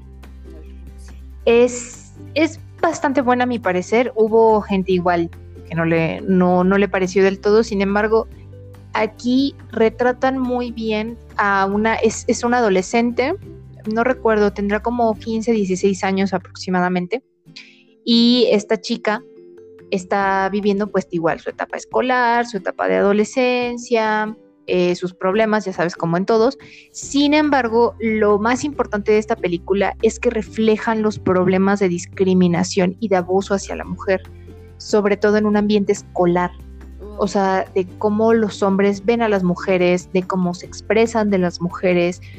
Y aquí algo muy importante, y era de lo que ya eh, estuvimos hablando, es de mm, que no existe competencia entre mujeres, sino más bien debe existir una unión. Y aquí se ve muy reflejado esa unión de mujeres, porque es como que ponen a la chica más, ya sabes, más sexy, con el escote y así, pero que en vez de que la, re- la- que, que la representen como, ya sabes, la super perra, o sea, la super, Sí. este, Sí, ah, sí. este chica mal, mal plan. O sea, no, aquí es una chica que se ve vulnerada y que se une con otras mujeres para poder decir, no, o sea, basta, no está bien que me hagan esto. Y entonces eso también cambia mucho porque tampoco se veía en otras películas. Y bueno, aquí en, eh, digamos como en resumen, lo que hacen es una- un grupo que se llama Moxie y este grupo justo ayuda o trata de, de levantar la voz para apoyar a las mujeres, sobre todo a las adolescentes que están viviendo en, en ese círculo escolar. Órale, fíjate qué Entonces, interesante, sí, la voy a poner ahorita. Sí, sí, sí, sí, Vela, la verdad a mí me gustó mucho. Eh, igual, o sea, es, es una película que yo recomendaría para adolescentes, o sea, pa- igual para, para chicas adolescentes en adelante, para y para, pa- para padres de familia también que la, que la puedan disfrutar con sus hijos, porque aquí no es algo animado, algo de niños, obviamente, pero está más centrado en la adolescencia real De de todos los esos problemas que pues no se visibilizan y que son muy muy importantes de tratar y que los padres deberían ayudar mucho a sus hijos con eso. Me encanta. Sí, ay, a- aparte me choca porque o sea, se ve como las mismas autoridades, o sea, se hacen como si no pasara nada, Claro. ¿sabes? O sea, horrible, horrible, horrible, pero o sea, está muy buena, la verdad, sí sí la recomiendo. Ok. También otra que recomiendo muchísimo, esta me la recomendó una amiga, Guille, te adoro, te mando un beso. Em, me la recomendó muchísimo hace ya unos años. Está también en Netflix Es una película francesa, igual es dirigida por una mujer y se llama No soy un hombre fácil. No sé si la has visto. Sí. Sí, qué emoción. Sí, sí, sí, claro. Sí. Es muy, muy buena, retrata muy bien cómo, cómo le cambia la vida a un hombre eh, en un momento inesperado y se ve como, o bueno, más bien él tiene ciertas vivencias que pasan las mujeres. Ujú. Sí, sus problemas. Es que no, no sé hasta qué punto hablar para no spoilear, pero, pero básicamente es eso. O sea, cómo retratan la masculinidad desde dos perspectivas. Desde el personaje hombre machito masculino, así de todas mías, Sí. y cómo ese personaje logra ver todo desde una perspectiva femenina. Sí. Es muy divertida. Sí, sí, sí, sí. La verdad está muy, muy buena, se las recomiendo mucho. Y otra que también recomiendo eh, es una serie que está en HBO Max, se llama Betty. Eh, es una serie, tiene dos temporadas. La verdad es que la segunda temporada no la he terminado de ver porque mm, como que ya no estuvo tan buena, como que siento que perdió un poco el enfoque. Sin embargo, la primera temporada es muy buena. Igual es creada y dirigida por una mujer. Y algo que me gustó mucho es que yo no entendía por qué el nombre del- de, la, de la serie, porque el nombre se llama Betty, o la, la serie se llama Betty, tal cual. Ok. Y yo dije, bueno, uno pensaría, ah, seguramente hay un personaje principal que se llama así Ok. pero no. La serie va- está, mm, refleja a mujeres que les gusta practicar el skate, el skateboarding. Oh. Y sí, o sea, está, está, está muy buena porque justo, o sea, son todos los problemas que viven como las mujeres, pero dentro de ese ambiente. Y me puse a investigar porque la serie no te lo dice, pero investigué que, y encontré que Betty o Betis es un apodo despectivo hacia las mujeres es que, que practican skateboard, skateboarding. Órale. Ujú. Sí, sí, sí. Entonces yo la recomiendo bastante porque sí se ven como problemas cotidianos hasta cierto punto, pero también eh, sí se ve como todas las dificultades que tienen que pasar para poder pertenecer a ese grupo, porque sí están muy divididas y se ve también cómo tienen problemas con hombres, hay problemas igual de acoso, hay temas en donde em, los mismos, hay las mismas este, chicas se unen como para poder apoyarse entre sí, sobre todo cuando hay este machismo latente muy fuerte. Y la verdad la recomiendo mucho. Les digo, yo vi la primera temporada, me gustó muchísimo, me la Mm. acabé como en dos días. O sea, es cortita, no recuerdo cuántos, si tiene ocho o diez episodios. No tiene muchos episodios, pero la verdad me gustó muchísimo. Ok. Muchísimo. Sí. Y esas son mis recomendaciones. Yo solamente quiero dar una recomendación Sí, Tal adelante, no por para- favor. para todo público, pero es también para ampliar un poco el, el entretenimiento que, que es muy vasto. Hay una cuestión en entretenimiento para adultos, ¿sí? No voy a decir la palabra con P para que puedas compartir este episodio con quien quieras y en LinkedIn, por supuesto. Pero en cuanto a entretenimiento para adultos, por supuesto, aquí no se juzga a nadie. También hay muchísima creación de contenido para adultos que está enfocado para mujeres y que son directoras mujeres y que dirigen precisamente este tipo de entretenimiento que empieza con P y es ético. Es ético Ajá. en cuanto a los pagos para las personas, el consenso con el que los actores y las actrices están ahí, porque muchísimas veces al entrar a una página gratuita de este tipo de contenido, no sabes cuáles son las condiciones que, que- en las que se grabó ese tipo de contenido o si lo grabaron con consentimiento de las otras partes. Entonces, una recomendación que yo les puedo dar mucho es la página de Erika Lost, Erika con K, Lost, así L-U-S-T. Ella tiene una página, por supuesto es por suscripción, pero es bastante accesible y es entretenimiento para adultos, pero enfocado a que las mujeres estén representadas de manera real, que no sea únicamente o humillación o en este tipo de mujer fatal, también hay entretenimiento bastante agradable para el, el público masculino, pero cuidan perfectamente que las personas que están participando reciban un pago digno, estén en condiciones de trabajo salubres, que haya este consentimiento de tu imagen está aquí. Hay muchas parejas que realmente se atreven a, a decirle, sabes que yo quiero que, que nos grabes y que nos dirijas. Queremos ser partícipes de este tipo de entretenimiento ético y sobre todo para mujeres. Y de verdad hay una cantidad enorme, un catálogo bastante grande y, y es una suscripción que diario me manda una, una recomendación o incluso hay como programa de lealtad y, eso, y es bastante Ah, entretenido porque cuando tratas de buscar ese tipo de contenido, a veces yo me siento entre agredida, entre Ujú. no sé qué estoy viendo. Sí, sí, sí. Y, y me hace sentir mal estar consumiendo ese tipo de contenido en el que yo tampoco me siento identificada en algo que es natural, porque la sexualidad humana y la sexualidad femenina existen y no únicamente somos personas con senos de silicona y que no tenemos absolutamente ningún vello en nuestro cuerpo. Entonces, ¿cómo yo puedo también, como una mujer soltera, cómo puedo yo también tener esta dosis de, de- de exploración de mi sexualidad sin sentirme agredida? Entonces, yo les recomiendo, si quieren tener un poquito más de, de- tranquilidad con lo que están consumiendo, que busquen entretenimiento con P, ético. Hay páginas de suscripción, hay páginas que son gratuitas, pero el contenido de Erika Lost es bastante grande. O sea, hay desde producciones de únicamente eh, fantasías, hay cuestiones en las que ay, vamos a actuar como si estuviéramos en una película de superhéroes o vamos a hacer fantasías de gente eh, amateur. Entonces es bastante diverso, no es aburrido y si quieren explorar un poquito más de P ético, pueden dirigirse a esa página. Muchas gracias por la recomendación. Sí, justo no, no quería tocar completamente ese tema, pero sí, sí pensaba eh, mencionarlo, obviamente con tu ayuda, porque tú eres la experta ahí.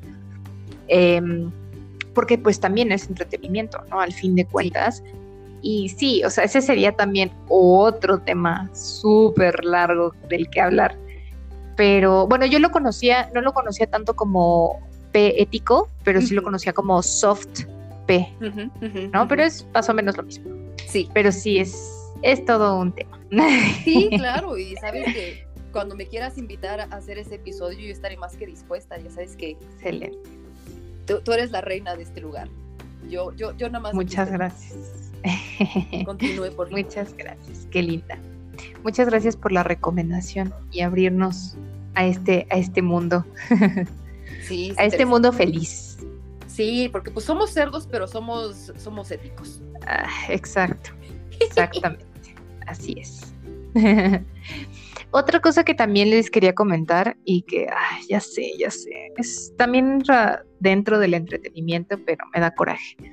Adelante. Em, esto pues en el mundo de los videojuegos, porque también me gusta hacer mucho contenido basado en, en- en cosas que tengan que ver con videojuegos, sobre em, nuevas tendencias, eh, polémicas y algo que también ha pasado mucho enfocándonos en esta línea de representación femenina.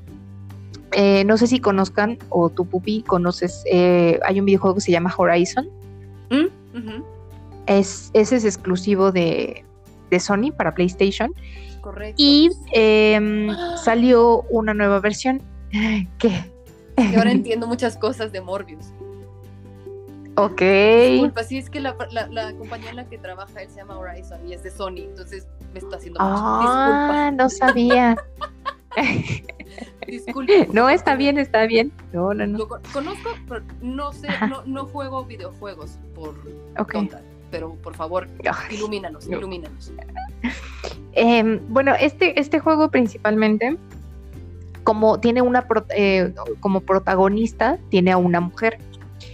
El tema es que salió un nuevo juego de esta, de esta saga, pero hubo mucha controversia porque el- la manera en la que representaron físicamente a la, a la- a la protagonista no fue del agrado del público masculino. ¿Qué? Tristemente, así es. Sí, porque decían que se veía fea, decían que tenía muchos rasgos masculinos Y obviamente, pues aquí tenemos que entender, esto daría obviamente para otro episodio, pero tenemos que entender que también dentro del mundo de los videojuegos hay mucha sexualización de personajes y que está Mm. muy enfocado al público masculino, ¿no? Y eh, aquí lo que, lo que leí es que las personas, los productores y los directores del proyecto eh, sabían perfectamente que esto iba a causar cierto conflicto en, Mm. Pues en su público, sobre todo masculino, pero que independientemente de eso, ellos querían eh, representar a un personaje femenino fuerte, porque él es la protagonista, es fuerte, es, este, es inteligente, o sea, literalmente es muy femenina, pero obviamente al no estar dentro de este estándar sexy, linda, este, ah, porque aparte se le veía bello facial. Entonces, pues ya sabes que hay ciertos em, grupos masculinos Sí. que rechazan el vello, el vello de- de- en general, ¿no? En, mujeres. general. Sí, así es. Entonces, imagínate, o sea, se, se generó esta polémica porque pues se sentían indignados de cómo era posible que iban a representar a este personaje femenino feo, con vellos, o sea, literalmente las mujeres nos quedamos con cara de, "Mm, ¿es en serio que te estás, que estás pidiendo que sexualicen a este personaje?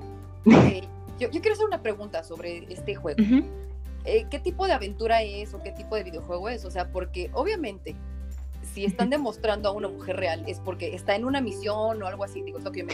Sí. Está en una misión y obviamente te quiere sobrevivir. Y lo que menos te preocupas es, ay, me voy a depilar las axilas porque no vaya a ser que eso cause que yo pierda la batalla. O sea, Sí, a- aparte se ha centrado como en, en- en otra época, o sea, Ah. pelea, o sea, y hay batallas, imagínate, o sea, obviamente no está centrado en una ciudad, no está centrado en, en época, en una época actual, o sea, no, nada que ver. El personaje es fuerte en sí, el personaje eh, literalmente, o sea, tiene que, que- que sobrevivir, como lo mencionas y no se va a estar preocupando pues por si tiene más bello o no, o, o sea, no, no, no hay forma, no hay. Sí, igu- igual, por ejemplo, hubo mucha controversia también con otros juegos de, mm, ubicas la saga de Assassin's Creed.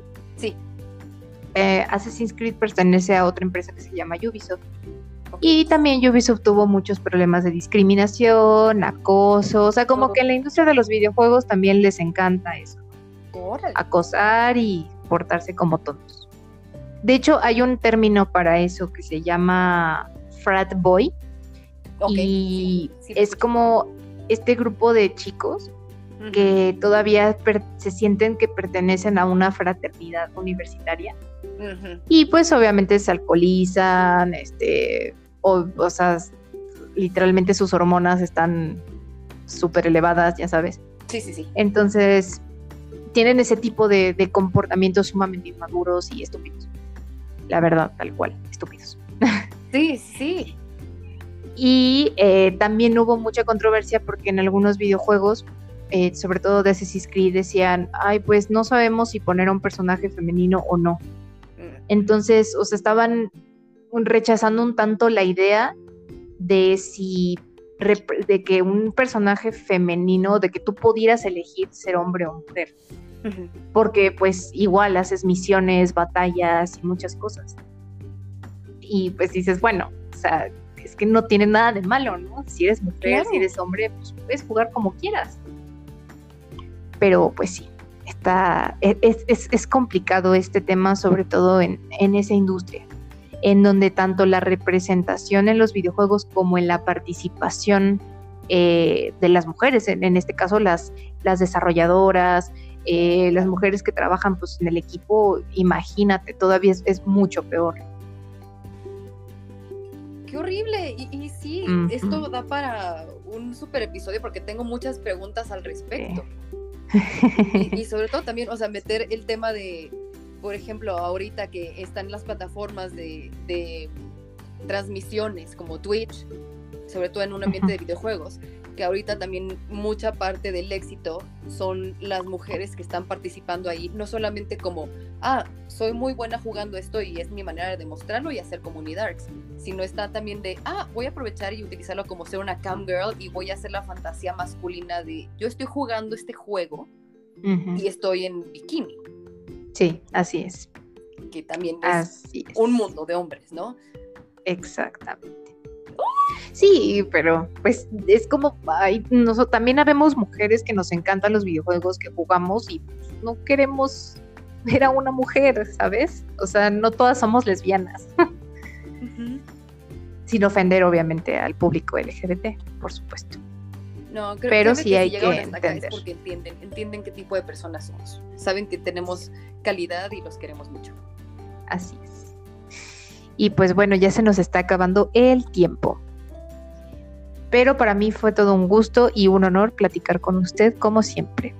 Muchísimas gracias. Gracias a usted por invitarme. No, ¿de qué? Por favor, recuerden dónde la encontramos. Ah, claro que sí. En todas mis redes sociales me encuentro como Michelle con una L y una E al final, MKT Alarcón. Eh, pero también pueden seguirme a, a mi blog, que es mi amigo el marketing, en Facebook, en Instagram y en Twitter. Perfecto. Y por favor, sí. su episodio. Usted es la reina. Claro que sí. Pues muchísimas gracias a todos. Ay, sí, sí es cierto, todavía. pues muchísimas gracias a todos por escucharnos y eh, por darnos un poco de su tiempo. Dos horas, casi. sí, ya dos horas. Eh, pero sí les agradezco muchísimo el tiempo, la oportunidad de que, de que puedan escuchar sobre estos temas que son tan importantes y que no en muchos lados se tocan, sobre todo para tanto para público femenino como para público masculino. Y eh, también les recomiendo mucho que eh, entren a miamigoelmarketing.com. Voy a seguir subiendo contenido. Espero que les guste y voy a hablar más sobre estos temas sociales, estos temas eh, enfocados también al marketing. Y espero que les guste muchísimo.